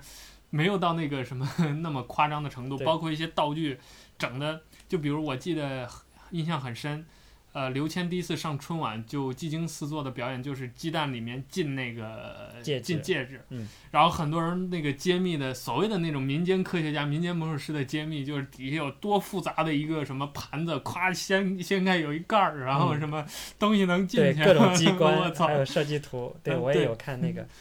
就是这儿要跟我们听众说的，就是如果魔术师已经就是他对机械原理的研究已经到那个程度，他不应该去当一个魔术师， 他应该去当一个什么机械学家、物理学家，嗯，就是以以魔术师，其实这对于说真的，对于一个魔术师来讲，这么复杂的机关道具并不是一件好事儿。嗯，就是如果我们在台上表演魔术，我们更希望以最简单的方式，对，最安全的方式，少少这些什么乱七八糟流程，对。就能能能一步的东西就尽量不要两步，这才是对于一个表演者来说最最追求的东西，和嗯我们观众想象的那种后现代科技是完全完全相反的概念。嗯，这是我们观众可能，呃，平时在看这个魔术吧，就是经常犯的错误。其实很多魔术师，包括像刘谦本人，经常只要上节目，他就会提这些东西，就是去嗯跟观众解释。但是还是，我感觉这个普遍观众对魔术的认识，就比如说最典型空手出牌，就觉得是手快，或者什么袖子里头藏藏个盒儿，我操！那有的魔术师表演空手出牌就是穿个短袖儿，对， 就差光着膀子了。然后有的人就说啊，那就是穿短袖，那就不是这个袖子里头有个盒儿了，那就是背上。 是吧我操其其实这个完全完全不是的。如果你、就是你知道空手出牌的原理之后，你 就是挺搞笑的。这就那那我们这儿就引入一个话题吧，就是说。魔师眼中的这个魔术嗯，和我们观众眼中的魔术其实是完全不一样，对，完全不一样的。这儿就，呃，呃聊到我们今天这个节目的想跟大家传递的呃传递的一个一个概念，就是我们作为这个，比如魔术的从业者也好，还是对魔术爱好者了解的也好，我们非常鼓励鼓励我们的听众，如果你不是真的想学的话，就尽量的让自己远离跟魔术真相有关的任何的东西。对，就是它的揭秘也好，它的原理也好，呃，它背后的这个实现的这些这些方法也好，因为会会失去一个 对非常大的一个乐趣。对，就是尤其是当你看一些很牛逼的这个这个 appearance 这种效果的时候，被震惊了，我靠，就感觉人生观都颠覆了，然后嗯你又知道了它背后的秘密的时候，我操，那种那那种落差是极大的，就包括。呃，我相信问路肯定现在看，比如说春晚，嗯衣服的表演，我们刘谦的表演，我们在看这些东西的时候，就感觉就看到的眼中是一个个的模块儿，或者是一个个的手法，一个个的流程。对它已经是那种很碎片化、片段化的那种。就简单一点说，就是普通观众看看到一个效果就会，我操，这个怎么做到的？ 嗯，对然后魔术师看到就会，我靠，这个手法做的好 干净。对，就是这种感觉。这儿这儿正好也顺便跟我们啊、听众说另外一个东西，就是可能我们听众觉得一个东西特别牛或者特别神的一个东西，和魔术师眼中觉得牛或者神的东西完全不同。嗯你比如说，同样的效果就，呃，我们做个假设吧，比如说桌子上有一个杯子，然后杯子里头，呃，怎么说？说个经典的吧，说放进去一个球，嗯，然后你把这个杯子扣上，能让这个球消失，嗯。对于普通观众来说，可能大家看到的就是球进去消失这么简单的一个 disappearance 的一个效果，嗯，但是对于魔术师来说，可能背后能实现它的方法和原理有很多很多，嗯可能有十几种，可能有几十种。那魔术师眼中觉得牛的，可能是他在实现这个过程当中异想天开，对，有创意，有新想法，或者手法非常的灵活，非常的娴熟，嗯非常的迅速。但是对于观众来说，他可能感知不到这个，对他看到的就是这个东西消失了。但反过来，对于观众来说，觉得牛的可能就是那些特别夸张的效果本身，嗯什么大变活人把人头切了，我靠，又怼上了。像 Chris Angel 在《My Frank》里面有一个比较印象深刻的表演，就他把人放到那个木材的那个切割机里头，哦生切两半儿那样。嗯其实，在魔术师看来，那就是一个很传统的一个，就是切人的那个对，是一一个个传统的效呃果。对对对对，但是因为他放到了那样一个现实的环境当中，尤其是还呃，Chris a n 就特别喜欢那种就是呲着血呀、什么嗯长组的血拉碴的那种，对就是给给观众一种视觉震撼，就会让人觉得哇，那他就很牛，就包括什么从房顶上飞过去啊，嗯， 什么之类的，就就类似于这种东西，确实作为从观众的角度看这种东西很好看，但是就是说，呃，魔术师在评价这些东西的时候，可能跟观众站的对，角度和魔利益术是师完更多是从技术层面去看的。对，所以就反过来，为什么刚才呃问路跟大家分享，就是 MET 上这个、呃刘谦愚弄呃魔术师的那两个呃那呃那那两个流程，嗯，就观众听起来。啊、确实也有点神奇了，就是说你指一张牌，然后就我能知道告诉你那个是什么。嗯，但是在现场的魔术师看来，就是一旦你排除了魔术师熟悉的这些技巧之后，我操，他还能做到，你就觉得我靠，这这是不是有点屌啊？嗯呃，不过说到这儿，说到刘谦了，就是呃，其实我在呃就刚才说这些的时候，我最能想到的就是跟刘谦有关的，就是他真的非常牛的，就是他复现了原版的巴格拉斯效果。对，这个应该是除了巴格拉斯本人之外，目前市面上最接近近原原版版的的一个版本了。这儿跟我们听众解释一下吧，这个也是魔术界儿呃魔术魔术界魔术圈儿非常经典的一个效果。就是这个巴格拉斯 effect，就是这个巴格拉斯先生本人他创创的一个效果，嗯，它的好效果非常简单效，就是呃两个人任意位置的任 意牌，对就是对就是提前拿出来一副牌放到这里，嗯，提前放到这里不会再换到这这这副对牌了，然后而且确保请这个牌是没有任何问题，任何人对都经受得了检查的。然后请两个观众上来，对，一个观众任意说一个数字一到五十二之间的，另外对一个观众任意说一个说一张牌，对，然后打开这副牌数到那个位置就是刚刚观众说的这对张牌比，如今天，呃，我们这儿有一副牌，我说第七张，然后问路说是红桃九，嗯，那这个时候在没有魔术师任何干预的情况下，我们找一个比如公证人来翻，那这副牌的第七张就是就红桃九，对对，就是就这样实现个这么效一果，个效果，而且需要说的是，这个理想的状态为什么 Bugless Effect 非常难实现呢？就是理想的效果应该是这公证人、这两个上台的观众，包括这副牌本身都是有没有魔术任何嗯对对没有任何问题的，就是魔，而且魔术师在在当中不能用手，不能靠近，不能做任何的干预，对，是就不碰到牌的，他甚至他就在旁边看着，就也应该能实现这个效果，就对不说一句话也能实现这个效果才对。那在这之前，很多人也实现了类似的效果，但或多或少都都要会有有一对，些都要有局限，比如呃对需要碰到牌，或者牌本身需要有问题，或者对是观众需要有问题，或者是魔术师在当中摸了那么一下或者什么之类的，就更深的就不说了。嗯，总而言之就是都不太理想。其实某呃那个刘谦在参加那个综艺大哥大的时候也做过一次八格拉斯嘛，但是对那个就比较简单了，那个就是其实用的是那个但是那一次，嗯、也有也有后来有一些爱好者把那个嗯录像扒出来细说的，嗯说他剪辑啊太厉害之类的，啊对说就是其实这也是魔术，嗯、电视魔术。电对电视魔术的另外一个弊端，就是你可以不断的回放，不断的 看，对，就是如果你是现场的一个，比如参加晚会做了一个近景，嗯，然后有一个人闲着他慢放五倍速重放，他有一些东西对，就是有一些东西是可以而看且到的，其实有些东西其实当时就能，如果魔术师看的话，当时就能看到。嗯但是因为魔术师的错误引导，嗯，做得好，所以让观众或者你在电视机前看不到。但如果就比如我有时候打别，我就会盯着我知道的那个东西看，那嗯就是想看什么看什么的感觉，对就经常会有这样。那就是回到巴格拉斯效果，就是魔刘谦第一次实现了巴格拉斯以外的人实现了一模一样的效果，而且包括巴格拉斯本人对这个效果也是认可的。就对是他他当们时有在场，然后他有对说刘谦演的比他演的还要好，这样，对对，当然这个这种东西就是有点上升到玄学了，就是因为大家都不知道怎么回事儿。你这个包括巴格拉斯本人，他知不知道刘谦怎么做到的都不一定，就我们对，就我是们都有不可敢说他能不能做到，所以这这就是相互大家大家就就只能说心照不宣了这个东西。但呃，说到刘谦这儿，就要跟大家聊一下，就是说刘谦，我们应该怎么评价这个？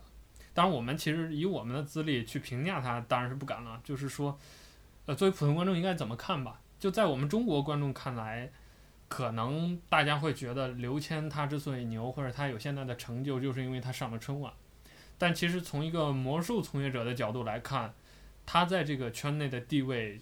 嗯，应该说是跟这个反的，就是呃，普通观众会认为刘谦是因为上了春晚所以牛，嗯，但其实，在魔术师看来，是因为刘谦他牛，所以他有机会上春晚。对，这个逻辑应该是这样的，就是包括刘谦他得的一些奖，什么魔术城堡奖啊，就包括当 FISM 当评委啊，包括他一系列的那些，就前几年奖，确实这个奖项的含金量是非常高的，嗯就是说能跟他并肩的这些人。都是国际一流的对，就是顶尖甚至超顶尖的，就或者说你现在去看刘谦的在业内的地位，就是拿常打的比方，比如说什么奥斯卡奖这种，嗯就相当于他已经把演艺圈儿什么三大电影节的奖呃全都影拿过帝了和对奥斯卡奖、什么金球奖已经拿了一遍了，就这么牛的一个人，他他在这个圈儿内。就是从技术的角度讲，他确实已经到了这个高度，嗯所以他包括他在圈儿里头混，走到哪儿，这个在国际上都是有头有脸的。包括他也是有资格到拉拉斯维加斯去，那个那个魔术窝子里头去去做表演的。嗯包括他想见到这个行业当中任何有地位的人，都能见到，甚至于有些人是会主动找他，就包括他说什么话都能在这个行业当中产生影响，确实是的。只是于说，可能我们看到的那一面，包括他在国内的发展是比较偏向娱乐的，嗯，就有点像，包括其实我觉得他自己是有这个意识的，他也应该说过，就是他希望自己出现在普通观众当中是一个类似于普通明星的那种歌星、影星的那种形象，嗯就是说他也比较懂时尚，他的穿着打扮也并不落伍，并不是什么长长袍马褂儿，或者是像有一些。呃，西方的传统魔术师就是披个大褂子什么那那种穿着搞得那很个杀马呃特燕啊，尾服那那那那那种啊什么之类的，或者是呃，他也不走奎森就那种呃哥特杀马特路线，就总而言之就是一个当下年轻人的一种状态。嗯，然后说的话也是比较时尚、比较普通大众能接受的。其实我觉得就是客观的说，刘谦在华语的这个华人魔术圈里头。他在现场的这种语言的表达，嗯是我觉得是数一数二的，就是他，其实我觉得他的英文口音挺 难听的，就是哦他对在国、国际上表演更多是说英以语技对以技巧以什么干掉巴格拉斯这种事儿来来获奖，但是在国内他现场组织整个的流程，就别的不说，我们就拿大家都熟悉的几次上春晚，嗯，他和其他那些魔术师的对比，大家就能很明显的看出来，什么所谓的紧张啊，第一次上镜那根本都不是问题。刘谦的紧张是圈内公认的，就是这手上的汗，嗯，电视镜电视镜头前面都能反光一层的那种，就紧张的跟狗似的。但是他在台上的这种整个流程的组织、语言的这个每一步哪一句有用，哪一句没用，嗯，包括他跟观众之间的互动，呃，都是远超同行的。就是说，至少这些大家都是应该去学习的吧。嗯就是有一些这个魔术师，他想幽默，在台上就是就魔术这个比较危险的，就是你在台上任何一个举动都会影响观众的注意力。对，这个就是，所以你包括你讲一些笑话也好，就像郭俊杰就是那 个搞笑派的魔术师嘛，嗯，呃，你就是搞笑也好，或者怎么也好，郭俊杰他成功就是因为他虽然搞笑，但是他的那个内核跟他外在的那个幽默的形式包装的是结合的比较紧密的，嗯所以形成了一种一体性。他是我记得金牌魔术团的冠军嘛，我忘记了，啊反正是他是他有参加金牌魔术团，对，，而且他应该就是冠军嘛。然后后面刘世杰啊，什么邓南子、啊、周周啊，那些都是什么嗯排名在后面，这个就不说了。就总而言之，如果你在台上开玩笑是不能随便开的，你说对每一句话是不能什么调撩妹啊、调戏啊这 种，呃，斗董卿这种话都是不能不能不能随便说的。当然就是，哎，说到董卿了。就一直说他是托嘛，我操！ 但其实，哎，这就很尴尬了，就是、嗯其实托也是魔术中很重要的一个呃也组成部分。对一种表演但形是式可以跟大家说的就是，董卿并没有大家想象中或者传闻中托儿的那么厉害。对，可能就是提前沟通一下说，嗯他大概知道会发生什么，对然后怎么配合，就对到这对个程度。诶这儿诶说到这儿就涉及到，其实跟魔术比较核心的概念之一就是这个托儿的界定嘛，嗯就是说你怎么认为这个表演是有托儿的？就是说，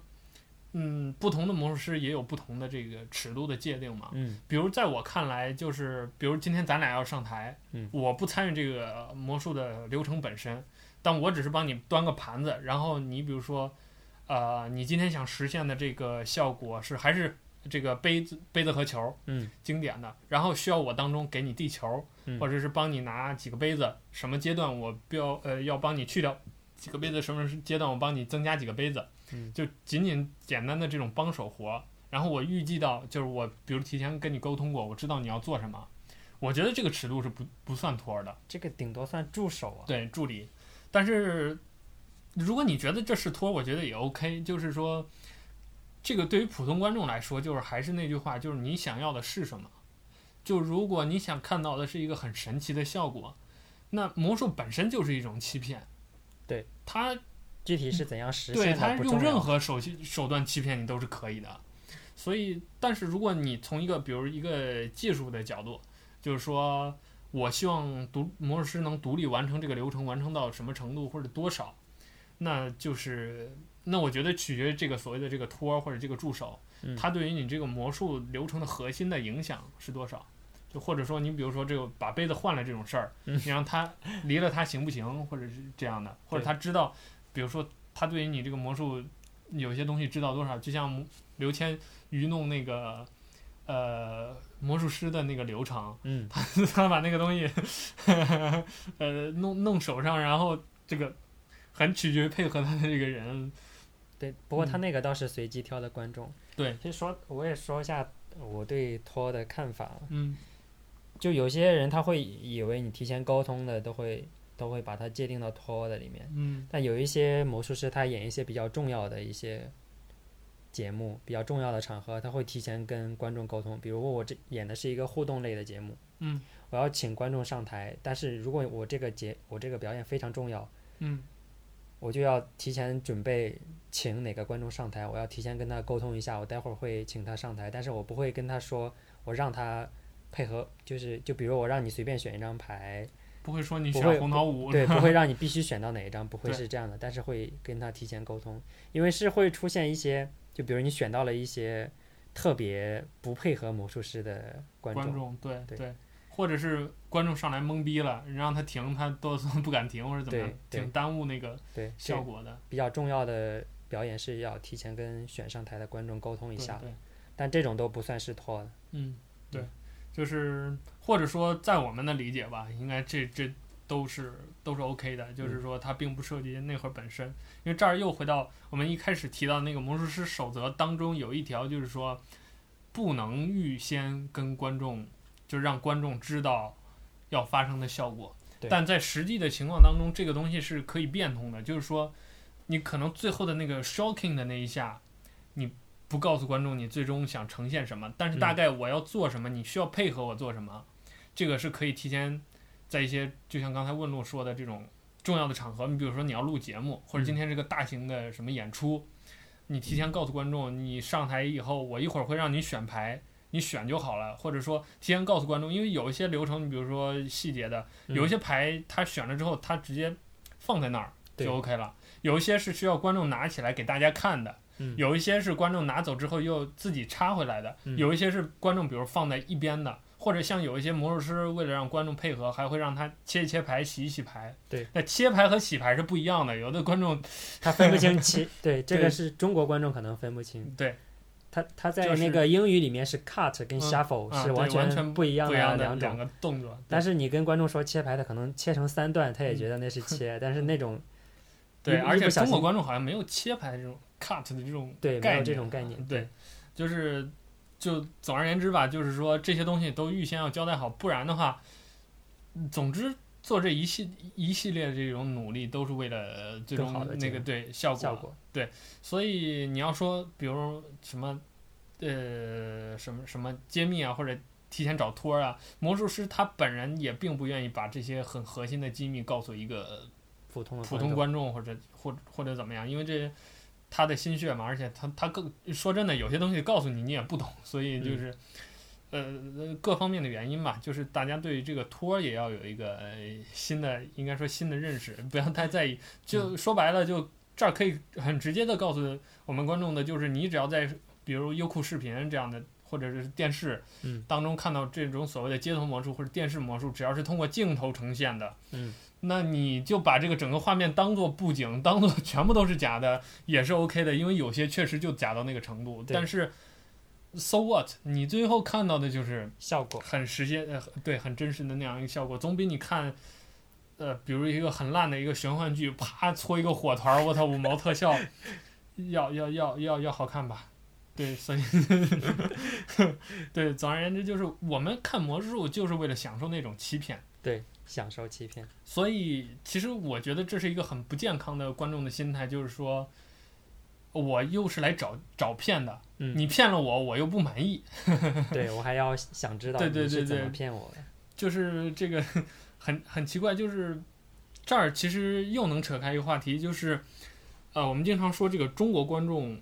他不懂欣赏魔术，这也是我们国内发展魔术的其实挺大一个局限。对，就是说，呃，但我觉得这个其实跟国籍没有关系，这就是这个这个东西大家还了解不多，认识不多，就是不知道它的看点在哪里。其也不单是魔术了，其对他就的一些表演形式也一样，对，就是观众会总有那么一些人，当然这个可能国内的比例更高一些，就是这些观众会去跟台上的那个人较真儿，对在台下体现，比如说他某些智商上的优越性，或者是啊、想要比如破解背后的秘密，嗯或者他想要刻意的跟台上那个人对着干，让他实现不了。但其实这么多年来对这个魔术的了解，我觉得就抬杠的这部分人啊，嗯，我觉得他反而是对于这个魔术效果有一种深深的迷信。就他，比如说你今天你把这个东西在台上，比如一张牌吧，嗯，你说你抽到几，然后我给你拿出来这张牌，呃，你你抽了个牌，你说，然后放回去，然后我说你刚才抽到的牌，比如是方块九，嗯，然后真的是方块九，这个时候那些打打别的观众他就要绞尽脑汁，在这个抽牌的过程当中给你捣蛋，对然后让你下次无法实现。但有一个前提就是他被这个效果其实是深深的震撼的。对如果魔术师这个时候，比如说再次复现，在他捣乱之后，或者是通过其他的方式震撼到他，那 他有可能上升到那种迷信的 高度了，就他会觉得这是一种玄学。因为我在现实当中表演过，真的有那种现象，嗯就是很少，但是呃，在我这些年玩的这个玩票的过程当中有经历过，我还没遇到过，就是，呃，当然不是这种打别了，嗯就是给他造成的这种深深的震撼。比如有一次就是，呃，那个我们用那个，比如一些，呃方式吧，比嗯如一些 cut，、或 者是加上 double lift 这种这种配合，能实现那种嗯实现的效果就是牌顶原本是一张牌，然后 Q 变出来是你刚才看到的就 ambitious 啊、 card，对对对，对类似于那样那样的 ambitious 的那那种效果。嗯，然后呢，我表演过一次三排版的 ambitious 三张牌，啊，对，三排版。其实那个，哎呀，怎么说，就是你知道原理之后就觉得好蠢的感觉。嗯，但是因为就是尤其是你在一个 deck 五十四张牌或者五十二张，你跟他 ambitious 之后，就是他抽到的牌嗯一开始放在中间，无论如何都能跑跑到牌顶的时候，他受到一种震撼。但是因为这个时候牌多，嗯，他还会想这当中，因为在观众当中，他看到这个 ambitious，他会想这个牌是从当中噔噔噔噔噔噔上 来是这了样上来的，对，其实根本都不是的。嗯呃，但是一旦你把这个五十二张一个整的 deck 你换成了三张，还在 ambitious，他就会觉得我靠，这个牌是不是真的就噔噔噔跑上来？ 我操！就就我能理解他那个看到的那种震撼。我第一次看到那个三张牌的 ambitious 的时候，嗯在我没学的那时候，我也觉得我靠，三张牌都能跑到上面儿，这是得多屌！ 但是呃，你 这个后来就不不是那么回事儿了，嗯，就就类似吧，就是那种，但反过来就是你你会怀念的，你会想念的，就是那种，被骗的那种感对觉，对对，那种，我靠，这是活生生的就发生在我眼前。嗯，剑影魔术之所以震撼，之所以好看的很重要一个原因就是一定要面对面的这种，对，这样看看看看现实版的表演，你会觉得我靠。这种不可思议的事情就发生在我眼前，我眼睁睁地看着我检查过牌了，然后我递给他，嗯就就没有然后了，我操！ 这就是呃魔术的那个魅力嘛，对就是它，这反而其实是每一个魔术师从业者希望观众得到的，或者说一个欣赏魔术观观众，我们嗯正常说他应该去追求的东西，就是这种被欺骗的、被震撼的感觉，因为。就我记得刘谦在他的一些演讲当中讲过，就是说我们理性的人都知道，生命当中是没有所谓的奇迹的嘛，嗯就每一个东西它都是很科学的发生着，然后按照按照一些固定的模式或者是什么东西。但当魔术这个行业出现，然后给你一些惊喜，惊喜的时候，应该说这是唯一你人生当中可以感受到奇迹存在的那么一个东对西。他好像是他有在很多个讲座里都有提到，对对就是对说，嗯、魔术是把你带到小时候的一种对艺，术类似艺术小时形候式，童年的做梦的那种对感觉你。看什么东西都是好奇的，然后不知道是怎么回事的那种感觉。嗯，对，所以就是，嗯、那聊了我们刚才以上的这些啊，我们也把魔术里里外外，就是我们普通观众吧，需要了解的一些东西，呃，跟大家做了一个简单的分享。那这儿就是问路，请给大家，呃，我们分享一些呃普通观众应该推荐看的，呃，想对这个魔术感兴趣，想要了解魔术，应该看的一些表演，或者是因为我们这个音频节目不太好说是具体哪个表演，我们具体的链接我们放在 show note 里面，嗯就是你跟大家推荐一些你欣赏的魔术师，或者是嗯，你推荐大家去看的魔术师推荐一些节目吧， ，OK 也可以，就因为其实国内是很少有可以看到这些节目的，嗯除了一些魔术师在综艺节目上演的一些魔术对效果之外，是很少有专门的一些魔术节目的。但国外对就比较多，呃，可以看那个 TED 里面有一个有嗯许多魔术师在 TED 上做的演讲，对对，可以直接到 TED 的官网搜那个 magic 那个嗯关键词，可以看到一系列的。嗯然后，嗯、最近的比较新的有一个节目叫《For Us》，嗯，是两个欺呃在骗你， 对欺骗我 们，欺骗我们 嗯，是两个在拉斯维加斯的魔术师，他是有几十年的表演经验的。嗯然后他演了好多年魔术之后，他觉得就就有点类似于我们刚刚聊的那个话题，我已经厌倦，厌，倒不是厌倦，就是很多魔魔术已经很少有魔术可以骗到我们了。嗯，所以我我想找回当初被魔术骗的那个感觉，所以就有这样一档节目，是两个魔术师，然后邀请，呃，邀请到很多魔术师来现场来表演。嗯他们两个在台下跟观众一样的视角来看，不通过摄像机，不通过慢放，看完之后直接当场说出来你这个魔术是怎么做到的。嗯如果他说不出来，就是你骗到他们了，他们就会把你请到他们的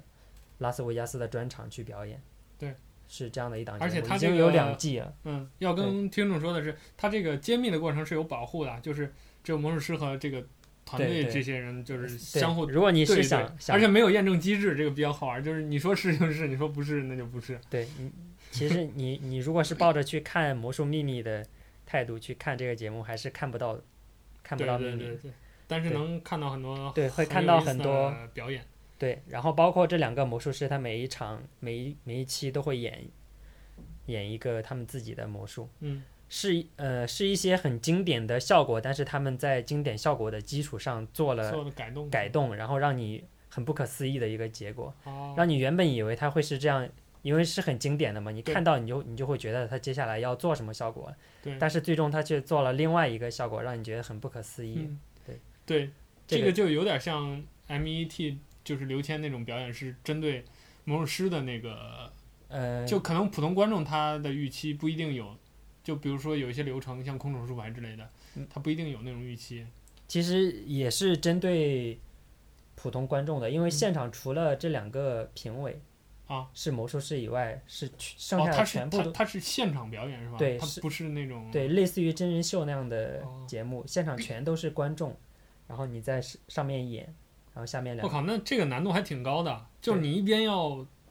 对付观众，对给他们好的表演，对另一方面你还要从技术上，骗到对专对业对魔术师，对，我靠，对，所以这档节目是也是很值得看的。嗯，现在已经出了两期了，第一呃两季，第一季国内是有引进的，有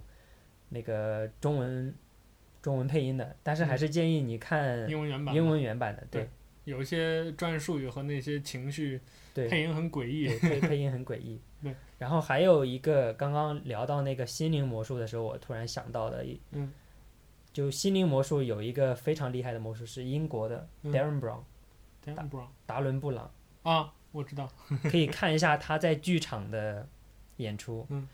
就是整个剧场，你会你看完之后，你会觉得整个剧场两三层楼那样的人全部都是托，你会有这样的一种感觉。对，就巧合到了一种你无法用你的常识去解释的一种 对整场的心一灵个魔术就是特别适合这种大大型的这种秀的这种，对，尤其是现场观众，你参与进去，就像开演唱会你跟着唱那种、那种、那种投入的感觉一样。对，现场就是所有的人都被似乎催眠了，或者，嗯而且尤其是如果你作为第三者，你在这儿看，我操，上百个人、几十个人就跟傻逼似的， 就是那个魔术师做了一个什么预测，或者是某一种对引导，他们就跟着那个那个跟着动。但是有一些就是它是受文化或者语言限限制的，对，比如是说有嗯像英英文当中的，就是有一些梗或者有一些引导是，比如你啊嗯只能用英文的，对对是是有的。对，就是你心灵魔术对那个语言的要求其实还挺高的。而且心灵魔术，我觉得国内有一个门槛，就是在于包括魔术师也有一个门槛，就是语言的这个问题。嗯，就是呃，它本身很就是很多，应该说整整个的表演基本上就是在靠语言语言完成。对，所以如果你的比如听力不好，或者是你不理解当中的一些，它有一些是带一点那种很本地化的，或者是英英英美文化当中的一些对东西会的一些梗，就是如果你不懂那个，你就就在旁旁边就跟看傻逼似的，我操！而且很，它也不像什么幽默的东西，嗯就很死气沉沉的。魔术师在台上哇哇哇，然后观众就做了一个什么，就感觉很莫名其妙。它所以就而且它这个就是经过这么多年发展，它很多那个一就是在语言上的那些引导的技巧，嗯包括一些固定的那些 routine 的东西，嗯，它是没有办法移植到汉语的这个语境里面来的，对，就有是一你些跟是完全无法移植的。对，就你跟着学没没有办法学，所以不是中文世界也有一些玩心灵的嘛，就有感觉那个就其实这国内也有一些相对比较玩的不错的心灵的，对，但是就整体上来说，就是不是很成气候的那种感觉，就是大家去学的时候不会最先想到我要玩心灵，或者是就比如我要看的时候，不会最先想到我先去点一个中文的 心灵的去看一看，嗯，就是其实中文的也视频资料也不太好找。对对其实我刚刚推荐的这这些都是公开的，对公开的，嗯、是有很多更好的，我想推荐，但是是这些是不公开的，在对网络上找不到的。这也是又是魔术的一个特点，就是说，呃，比如你一个什么《好声音》这样的歌唱大赛，或者什么体育比赛，嗯都是看的人越多越好，有时现场直播，恨不得这 个几家电视台来直播的。对，但但魔魔术就恰恰相反，魔术如果是比赛的话，嗯现场是严禁拍照、严禁录像、严禁录音的。对，就包括像一些，比如 FISM、FISM，这是应该说整个魔术行业吧，就这是个魔术圈最的顶尖奥林匹克，啊，对对对，奥奥运会的这种感觉，就是你拿了 FISM，它有很多的限制，就是你拿了之后，代表着你，尤其在技术上是当年的，可以说这些嗯那个里面是哎，最说好的之一。说到 face faceum，嗯它你知道 faceum 那个评奖机制吗？就是嗯如果今年的整体水平都比较差，嗯，达不到那个分数线评，委预期，对对，达不到评委预期的话，金奖是有可能空缺的。嗯，对，含就金量是对非，常高所以的这个个奖项。这个奖项含金量是非常高的，嗯不存在说，呃，你运气比较好，今年的整体水就平是比什较么低，像奥斯卡那种什么小李子是呃跟熊生喷，就硬把自己搞成了奥斯卡影对，帝。像有些有些比赛，你可能觉得你运气好，整体水平不高，然不后你高拿对了个金奖，瘸子里当将军那对种。，但是在 FASM 上不一样，如果今年的节目不行的话，金奖是会空缺的。就是这也反过来就体现了 FASM 为什么对于魔术界的人来说非常重要，而且就是呃，他对你那个他有点像什么，有点像那种体育比赛里头的选秀。嗯就是对于你的资历什么也是有要求的。像刘谦之所以没有拿过 FASM，就是因为等他 想去，想去的时候已经是成名的魔术师了， 就是能对当评委的那种对人他了，已就是经是直接去当评委啊、了。对，人家 人家已经不允许你去虐菜了， 就是那种感觉。但是他年轻的时候，我记得也是拿过不少奖的，但是嗯就很遗憾就没有参加。就所以吧，就是 FaceM 一方面是很多魔术的这种新秀会从，就包括很多人，比如像 Lance b u r d e n 好像就是 FaceM 成名的，还有什么就一大批吧那种，嗯就是前辈都是从 FaceM 走出来的，就是新人成长的一个摇篮。但另一方面又是代表了魔术业界的最高水平，因为很多魔术师说实话，他最牛的表演就是年轻的时候最经典的那那那那搞出来的那个对几套流程，然后就跟歌手一样吃一辈子，就差不多是那样了。就他在之后。他做的一些流程可能就跟大家差不多了，因为魔术嗯当中有很多相同的东西，就是你一方面你学的时候这些都要学，嗯，再就是你表演的时候，你表演来表演去，也都是这个这几个大的主题。对，所以说真的，现在的魔术师想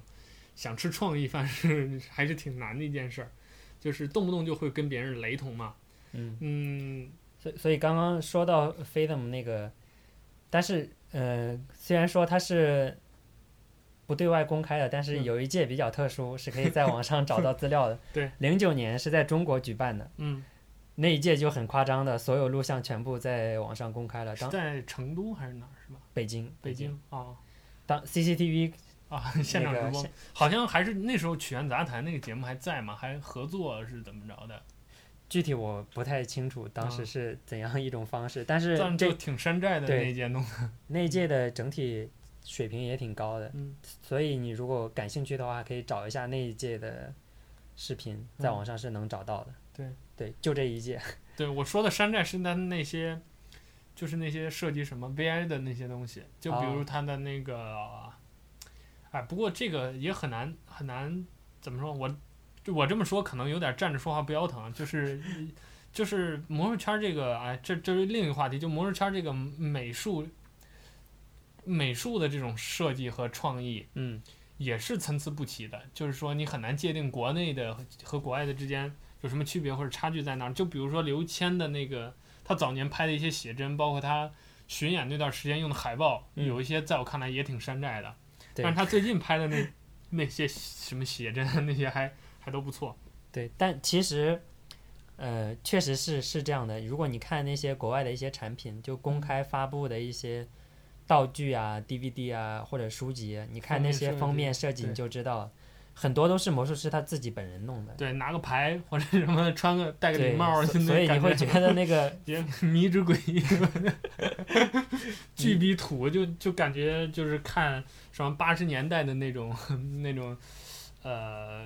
街边儿的那种介绍领导人的那种， 但也有一些比较高端的啊对看起来很专业的这种、嗯也有。对，其实而且这个东西就是魔术，虽然说国外它已经产业化什么各方面，这是跟它有戏剧的那个基因种子，就是它那整个戏剧产业比较先进、比较发达，是息息相关的。但整体以魔术这个圈子单看来说，很多东西其实还是挺落后的，就是说，包括它很多从业人员不是很专业的。嗯就大量的这种兼职的，从魔术师到从业者到公司什么，就这个专业化极大的影响了整个魔术行业的整体的这些事。其实还是跟那个魔术的封闭有关了。对就嗯、呃基本上发布这些产品的东西，发布这些产品的都是一些行业内比较专业的魔术师。对但是他不太愿意跟外界合作，比如我，比如我这个东西，嗯我要拍一套教学，拍一套讲解视频，我是更愿意找圈内的人来帮我拍，而不是找专业的一些摄影机构来帮我拍。对，或所者以就涉及一个就是专业的问题嘛。对就是跟我是爱好者，我拍的可能跟专业摄影师拍的那个对普通观众的对对，就完全不一样。还是因为魔术比较封闭的原因，对跟外跟其他行业之间的合作也比较少。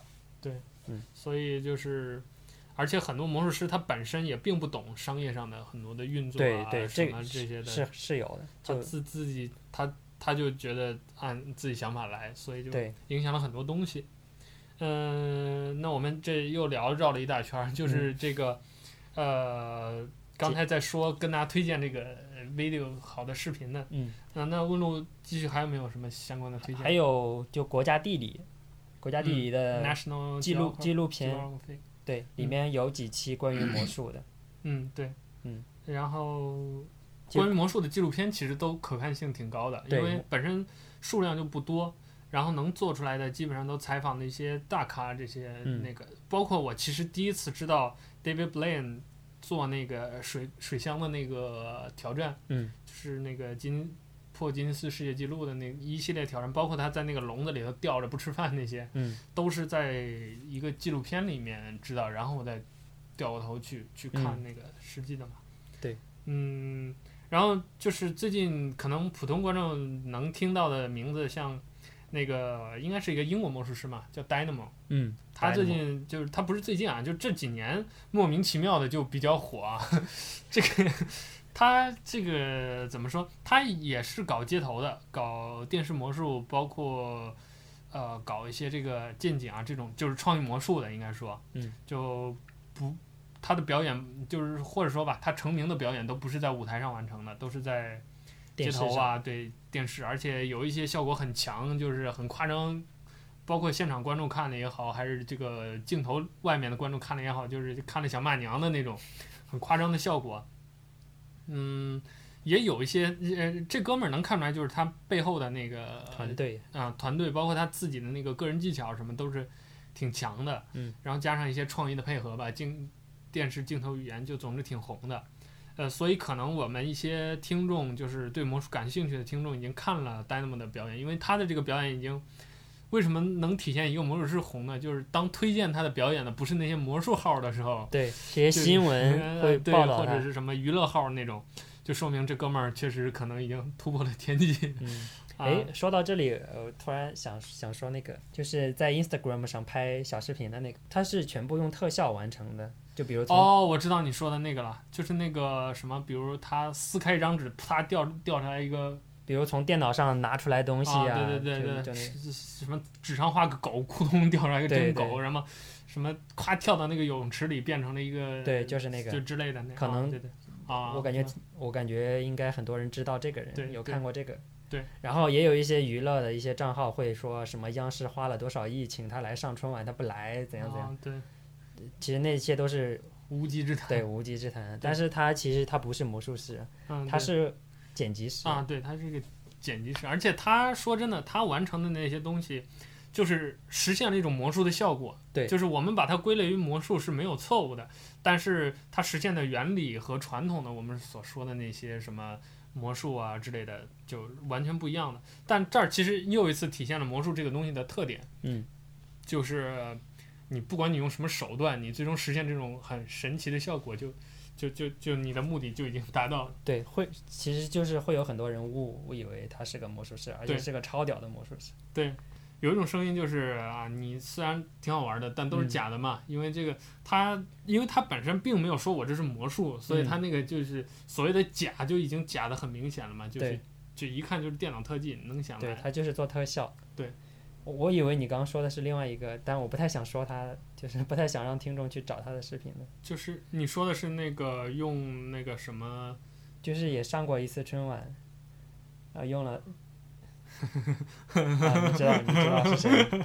好吧，嗯，那就是就是不太想让听众去看他的东西。嗯，OK，嗯就是嗯，说到那个特技，有一派魔术师就是现代的魔术师，嗯，不是就是专门儿比如用 iPad 玩儿一些嗯效果的嘛？对，就但他们有一些魔术师是真的是就是表演的是魔术，你比如说 iPad 里面拿出来东拿西个，蛋什么的，但那个是真的是可以演出来，可嗯对，以就是现场看现的。场可以看到的对，。但有一一些像刚刚那个南屋的那个视嗯对频，对对它就是需要大量的后期剪辑工作。对，纯纯纯后期纯演的对， 嗯，但总之都是一种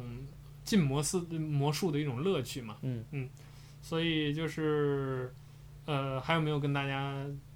推荐的内容呢？其实如果嗯能翻墙的话，去 YouTube 上还是能看到很多的。对，对就，但但在国内能看到的，除了这些，然后比较优质的也，确实也不多。对嗯，其实，呃，关于这个魔术的推荐啊，好的表演就是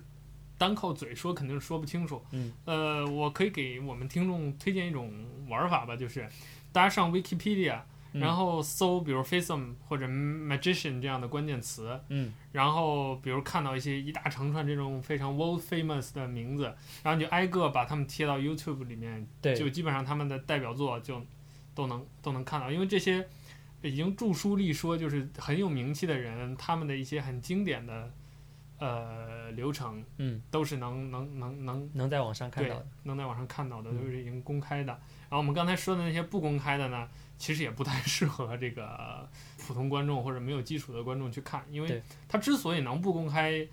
就是因为它当初这个表演的环境是有某种门槛的，然对后这个可能是要吃一点儿你的技术，一点儿对魔术的欣赏，或者是可能比如涉密这样的东西，嗯，或者是这个魔术师本身他不希望自己的流程被被其他公人开，因为对这个东西就是受像到嗯对，是因为有些东西你呃内行看的话，真的是可以看出来他是怎么做到的，但是。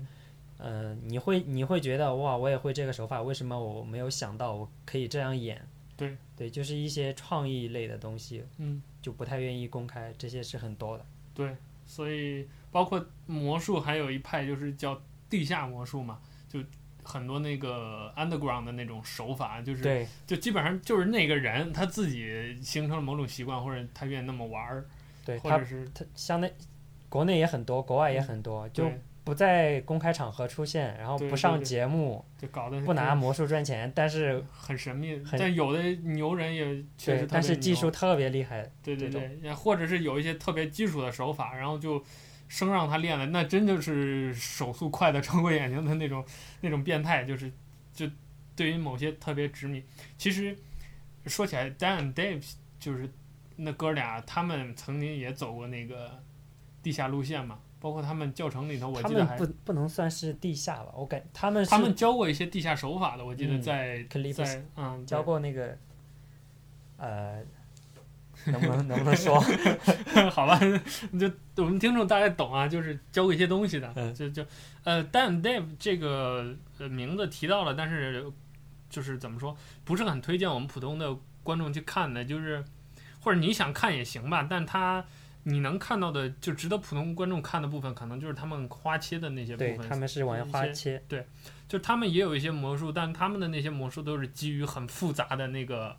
切牌或者那些手法，然后对形形成的，就就是是。观赏性比较高的，就对，但是有点类似于有点。可以说是就是魔术的一种杂技形式呃，了，对对对，对但一种其实很偏的偏门儿的这对种东西。，但其实现在花切跟魔术分的越来越明显了，就对花切是另外一个群体。对对这花切正好提到了，就跟呃听众解释一下吧，就是有一些魔术什么把它拿在手里头分成好多好多的块儿，然后摆出各种各样的花样就是牌，啊，对，排对对排排排各搞出各种各样的花样，然后一一大堆摆出各种各样的造型，拿在手里头，然后绕个圈儿什么对，的，就做是一洗牌，弹来弹去的那种就有点类嗯似于武术里面的那种表演表表演项套目套套套路路啊，对套路。对，表但是演他那个所谓的这种花切本身跟魔术是没有什么关系的，就是它并不产生什么带有欺骗性的那种效果，更多的是一种比如手法上的难度啊，观赏性的对效观果，赏性的效果。呃，但有些魔术师因为都是玩牌嘛，有些魔术对师会会引用一些，或者是把它加在流程里，对对对，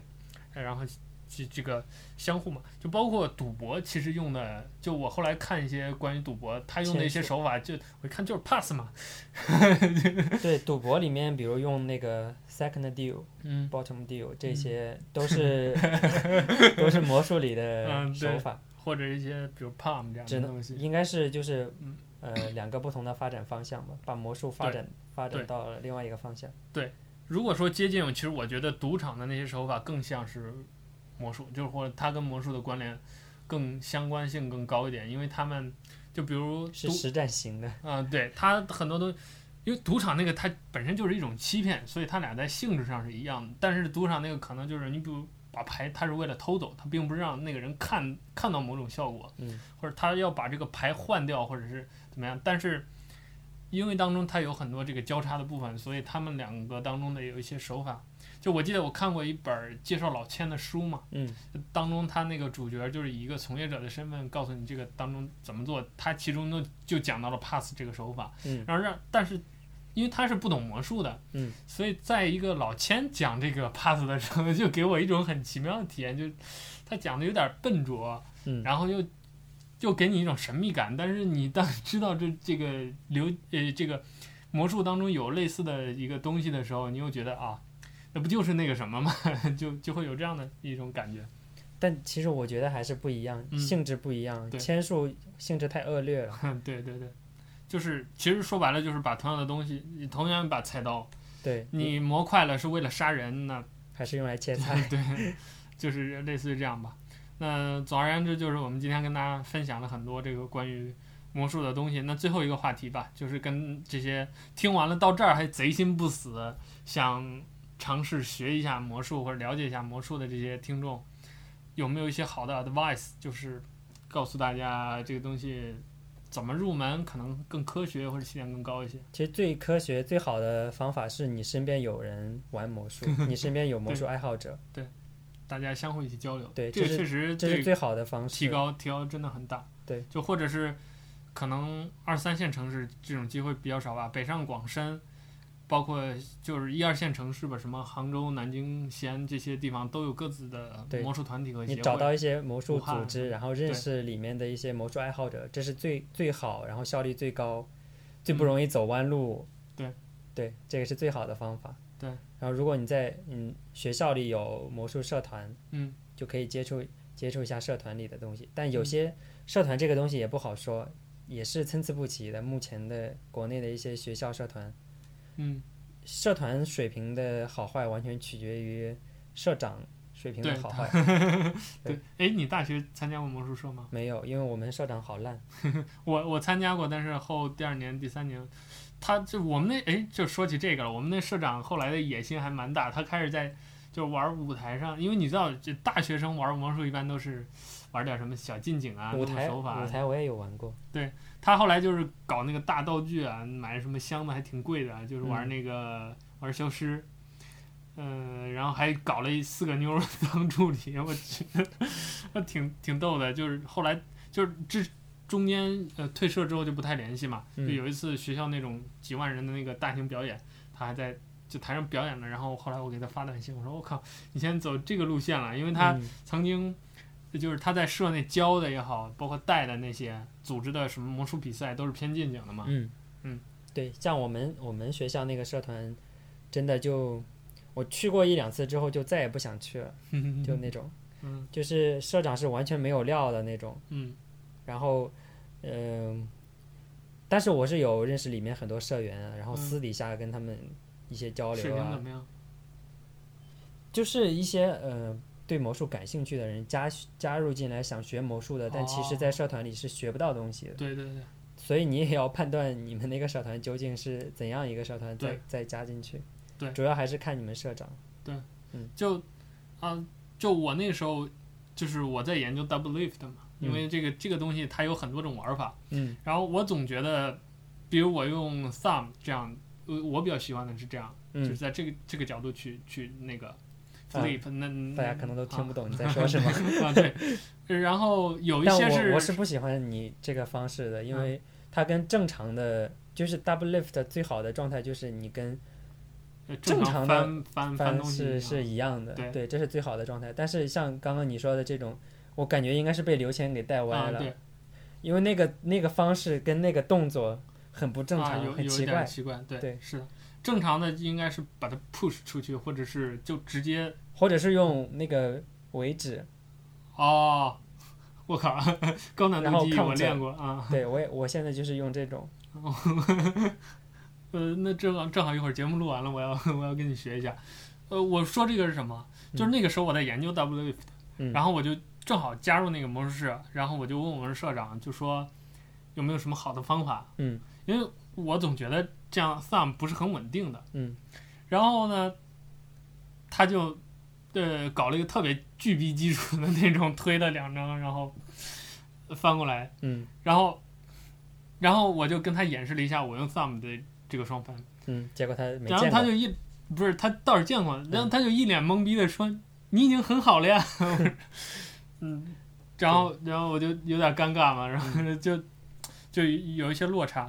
对就，嗯像我们那个社长也是，就是学了几个魔术，然后就成立了一个社团这样嗯的，野野鸡社团。好，那回到我们学习魔术这个话题吧。嗯，就是呃，找好的朋友或者好的团体。对就是要老司机带，这是一对方面。对对，然后还有没这有？这是最好的方式。然嗯后就是，如果你身边没有人玩魔术，嗯，然后你比又较苦逼了。 对，其实是可以接触一些国内的一些出版过的一些书籍，对就出版社出版的书籍，可以可以从那些入门的对，可以去书店找一下这一嗯类的，上面会有一些小游小游戏对或者小魔术这一类的，很对简单，对可以通过这些东西入门。嗯，然后你通过这些东西，你可以就是找到一个就刚某刚你种说通道嘛。刚刚你说的那种成就感。啊，对对对。就是你究竟要不要继续的学这个东西，这个东西你究竟喜不喜欢它？对而且这儿我觉得应该跟我们听众说的就是，大家不要觉得好像桌上玩一个小游戏没有任何的手法，嗯，就是某种布置或者某种巧妙的安排，然后实现一个效果，这就不是魔术或者不是高级的魔术。嗯事实上，这些顶尖的魔术师他们在比如 party 的时候，嗯，表演的东西跟这些也是一样的，或者说这些所谓的比较弱智的小游戏，嗯其实就是他们写的，他们对他们编出来的，所以大家不要觉得好像我没有玩扑克，我没有拿出一个硬币，我没有给你什么东西变消失，这个东西就不高级，嗯其实完全不是的，就是大家不要忘了这个本质，就魔术的本质是为了 amazing，为了神奇，为了开心。嗯，对，这说到这里，我要提一点，我不知道你之前有嗯没有过这样的体验，就是你在看完一个魔术的讲解之后，你会不敢去演，你会觉得这这么简单、啊这么弱智的东西，对对行啊不对，这么弱智、这么简单的东西，究竟能不能骗到观众？对对对，对，所以你只要你学会了，然后你熟练掌握那个方法之后，你放心大胆去对演就可以对。而且这个东西有一个特点，就是那个 feedback 一定是要观众给的，对，一定要就尤其是魔术师看完这个东西之后，觉得我操挺傻逼的嘛，对 这什么嘛，然后就对这个是就是一开始入门的时候可能会遇到的问题。嗯，对，所以你就放心大胆的去演，一定要对多尝试、多对实践，你才能才能就是更快的掌握那些技巧。对，然后你也可能可能在实践中发现一些呃你在在书籍上没有遇到的问题，然后可以嗯去改进的。然后慢慢的就，呃，我不知道推荐这个合不合适啊。就刘谦他早些年出过一个教程叫《进进景进景》嘛，这个其实是给那个魔术师出的一对，个跟教专业程，魔术师出对的。但是怎么说呢？但他那个难度就又不是很高。它有一个特点就是它它预先设置的就是那些，比如像什么 M 之雷这样的手法，你已经是会了的。对，我只是帮你组合一些流程。对，但是就我最早接触那个进景进景的时候，就我反而是拿那个倒推的，就是说它当中，比如流程当中用到哪些基本手然法，后你我然就后找倒那回去，些手对法来对，学。倒回去再学。而且我有一个呃，就是习惯，就是我比如说我在哪个东西上缺，我就会去想办法去花钱买这个手法相关的系列教程，嗯就是因为有一些教程，你比如说。就很简单的一个 double lift，、嗯它整个一张 DVD 就全部是讲这个各种 lift，对是有的， 然后或者是什么 arm 之类，左手右手正着倒着的那种。因为我当初就被刘谦带了一个坑，就我那个时候，是反手的，对他是反手我的，也我也被被他我看着他怎么不对，我操，这就他做的时候跟我做的时候，我我总觉得好像怪怪的。后来我发现是反手的问题，我我做埃尔姆之类也是反手的，嗯，也是受他那个近近景近景影响，所以嗯不太推荐入门就看这个。对对对，里面其实是有很多专业手法，它默认你是会的，对对对然后就直接讲了它。对，所以。嗯，这反过来就是跟我们听众说的，就是你可能作为一个新人，你更需要一种一种 category，就是这些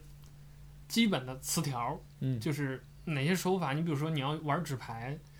呃，什么叫 palm，什么叫 double lift，对吧？什么这这点点点点各种关键词，啊，你需要这些东西，然后你去一个一个的，就相当于基本功嘛，嗯，你去练习它，然后突破它，然后再把它在这玩的过程当中这搞些一都些那这些个都算是进阶了，都对不对算入门了。啊， 也是哎嗯对，也对。嗯那纸牌入门就是吃牌了。对开扇，哎，对，说起开扇，我觉得有必要跟我们听众说，就是大家玩牌一定会先学开扇，而且我比较推荐的就是大家不要跳过这个步骤，因为它是你养成牌感，包括之后做一些对动作的一个基础。就而且会也会显得你很专业。对你当你把牌开得很圆，然后有时候你只是做了个开扇，然后观众就会哇哇，对 对会会有点吃惊，因为他可能没见过可以把牌做成这个对样子，的。而且有一些观众就是他觉得。你开的时候，咵一一弄就很圆，挺轻松的。等对他拿拿到手里一坨屎的时候，他就知道这个东西对区别在哪儿？就是，呃，就这儿我特别有感触，就是开扇这个东西，它代表了一个一个魔术师吧对牌的一个基础手感，它就有点像踢足球、颠学颠球那样。你不会颠球，你能不能踢，你也能踢，嗯而且也能踢得不错。但是你会了颠球，你有一些很细腻的东西你是能掌握的。就是我教过那么一两个人，就是他说要学，我就说那你就从开扇。但是我教过那些人都没有坚持坚持过。我当初就是为了学这个开扇，我靠，费尽心思，绞尽脑汁，然后就天天上课的时候哗哗哗一遍一遍一遍的。其实其实持牌也是要学的，对嗯、这个其实是有专业术语的，你嗯知不知道这个？我我现在都不记得它叫，就是 mechanic grip，嗯、我我只记得它叫什么什么 grade，但是对，包括你左手怎么持牌，右手怎么持牌，这些啊对对对你之后练习手法都是有帮助的。嗯，就是你比如你练习一些嗯这一类简单的卡这一类啊的对手法，对都是跟你的 mechanic grip 完全一样的一啊对对个对握持姿势的。我当初练那个持牌也拿了，就是练了很久，天天上课拿着，就因为一开始不知道这个持牌的尺度在哪儿，就对没有那种熟练度。现在觉得其实你持的稍微松一点，或者是手势不那么不那么正规，你你有些动作也能做，嗯但是一开始你不熟练的时候就，你可能就错位了半个指头，然后你就觉得哪儿不太舒服，就是或者比如你要 cut 一下那个。嗯，那个那那个牌过不来，然后因为你现在足够熟练了，你可能拿在手里头，它自然的就是在就是怎么说对规定的那个对位置位置上，你要你比如你做这些 count 都是嗯非常轻松的，如果你持牌姿势正确的话。嗯，对对对，但是但是这个持牌姿势好像很少会有嗯，你你你有没有看过这个相关的教学讲到这个了？这个太我基础了，就好像很少有基础的东西讲这个。啊，对，我是在就一本书里有看过，就是，不过那一套书是比较专业、比较偏专业的，就 Car、Car College，嗯就纸牌大学，它嗯是有五本书，但是这一套书是没有中文翻译的，啊，对，只有英文的。英文的，对，如果你真的想潜心 研究嗯纸牌的魔术的话，这一套书也是可以推荐的。它是对几乎是从零开始的。嗯，但是它你真的要把这五本书吃下来是很难的。对，我这现在个都这个这个有点像达里尔出的那一套那个，呃，百科全书嗯纸牌的那个视频的那个教程，嗯，我当时当时为了学 ambitious，我就找到了那个教程，因为其实 ambitious 就是他那个什么，对，达从瑞他呃对，从他那儿来的嘛，那个所以就是啊，就就怎么说啊？对，还有那个当初为了一个干嘛的一个手法，就找到了格林的那个那一系列的表演和教程哇。那那大哥，我操！格林的东西也不太推荐入门看，对他啊，这都不是入门了， 这就是书聊到这儿了。嗯，格林，我靠，巨逼那个他那些就是我感觉挺偏执的，嗯就是他那些，尤其 count 的时候那个牌能消失的那、嗯那个效果，嗯可以想来现场看的那种震撼程度，对但你你在 TED 上可以找到格林的啊，对演讲，还挺逗逼的那个，他故意搞搞笑那个，嗯对，就是呃刚才说的是这个持牌的这个 grip 呃这个，嗯，这然个后这个继继续说那个入门，嗯，呃，如果看书籍的话，你可以去大一点的书店找一找有没有魔术入门那种，不是有没有那个国外引进的，然后中哦文翻译的入门的那种书，我因但是为也我很之前少我之前是有看过，嗯，他讲的东西跟国内的那些呃讲小东西的东西差那那种书差别是内容上的差别不大，嗯，就讲的实质的内容差别不大，但是差别最大的是就国外的那些书啊，他会讲怎么演，就是怎么表哦演，对然后国内的这些书他只讲会效果嘛，他只会讲告那诉个你告诉你程原理，告诉你背后的秘密。然后国外那个书呢，他会给你设计一个故事情节，啊，对。然后告诉你怎么把比你如的怎魔么术融入 party 进去。上去对嗯对对，国外的书是就国外的那种入门书，可以去书店找一下，是能对找到。有英文阅读能力的，我建议就直接去，比如美国亚马逊搜搜，比如 magic 这样的词吧，然后就直接有好多类似的呃教程或者是那个呃就书籍，嗯然后你就找比如带有 tutorial 这样的什么或者 amateur 这样的这样的关键词的书，嗯基本上看上几本儿就就差不多能能就可以在朋友聚会的时候可以对对，小露一手手一。手。而且我觉得对于普通人来说，就是你魔魔术学到这个程度已经可以了，对，就是并不一定要就是你辛辛苦苦你学了一个，比如像我们刚才说的那些乱七八糟听不懂的手法。学完了很累，但是你刚学完的时候，其实你什么都干不了，就或者你只能实现那么很简单的一两个效果。嗯，它并不能给你这个整个魔术带来实质性突破，你必须要一个接一个的学，然后把它组合成流程，对或者是把它融入到你之前的某些表演里才才能实体现它的价值。但是这种时间成本和投入，包括这种物质上的投入，嗯，和你刚一开始收到那个回报肯定是不成正比，除非你想继续往深入学下去，你把每个就几大板块的手法都学会，然后你能独立的完成一些，跟着做一些流程。OK，那这个时候你可能就已经是魔术师级别的那种入门的，就是按魔术师的要求的入门了，就不再是一个爱好者或者一个什么玩票的了。嗯，那到这样的情况下，你再去进一步的学习这些，那你肯定就入坑了，那那就那就不用再多说什么，那你就天天抱着盘就往对死走作了。到这一步，几乎基本上就不会再出去了。嗯，对对对，那那就是对，就是这样了。所以，呃，呃， 这跟我们听众说的就是，如果你只是娱乐性的学一学或者对抱着好奇心的话，就到就是攀比在魔术那步就差不多了。对， OK，就了朋友聚会能露一手就够了。对对对，嗯，所以其实光朋友聚会露一手这些小的玩意儿也挺多，包括日本有一些魔术师，对他们就专门研究这种东西嘛，就对 party 魔术这样的东西。嗯、包括刘谦出的那套书也基本上都是这种，我记得就是简单准备或者不用准备，对，或就者是一什么些桌上道具之类的，就可很以生。活化的啊东对西，拿来就可以演的。对你顶多拿个支笔啊，什么准备个小卡片儿啊，嗯或者是怎么着的，你想给谁送个祝福，你写好一句话呀，就对类对似于这样的。对，其实像这一类书，它也不像不是说全部都是纸牌的，是乱七八糟的，对对对什什么东东西都有对的。，就跟魔术的那些固定的套路的道具是没有。就反过来，其实也不建议我们就是没有了解过魔术的听众一开始就把这种魔术套路化。嗯，因为在魔术师心中，就是比如近景就就是那几几个大的板块儿。嗯，就先是纸牌就占了一个，然后硬币就占了一个，然嗯后再就是一些围绕基本手法有一些出出入入，就就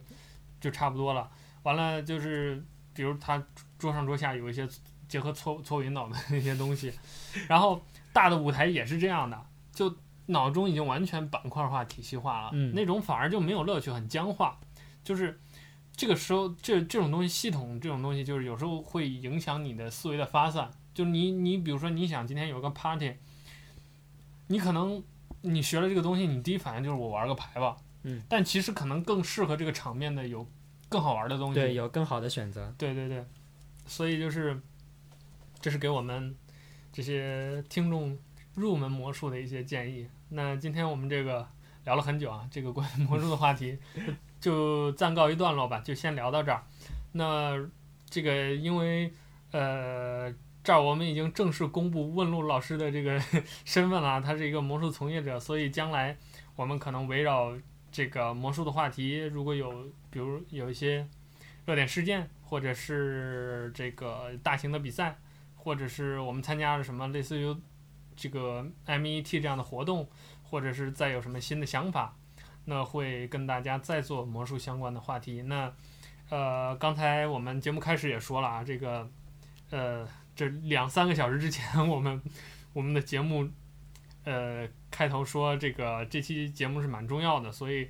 呃，我也知道很多这个听众对这个很感兴趣。嗯所以我也希望我们听众能够在这期节目听完之后，多多的写反馈或者，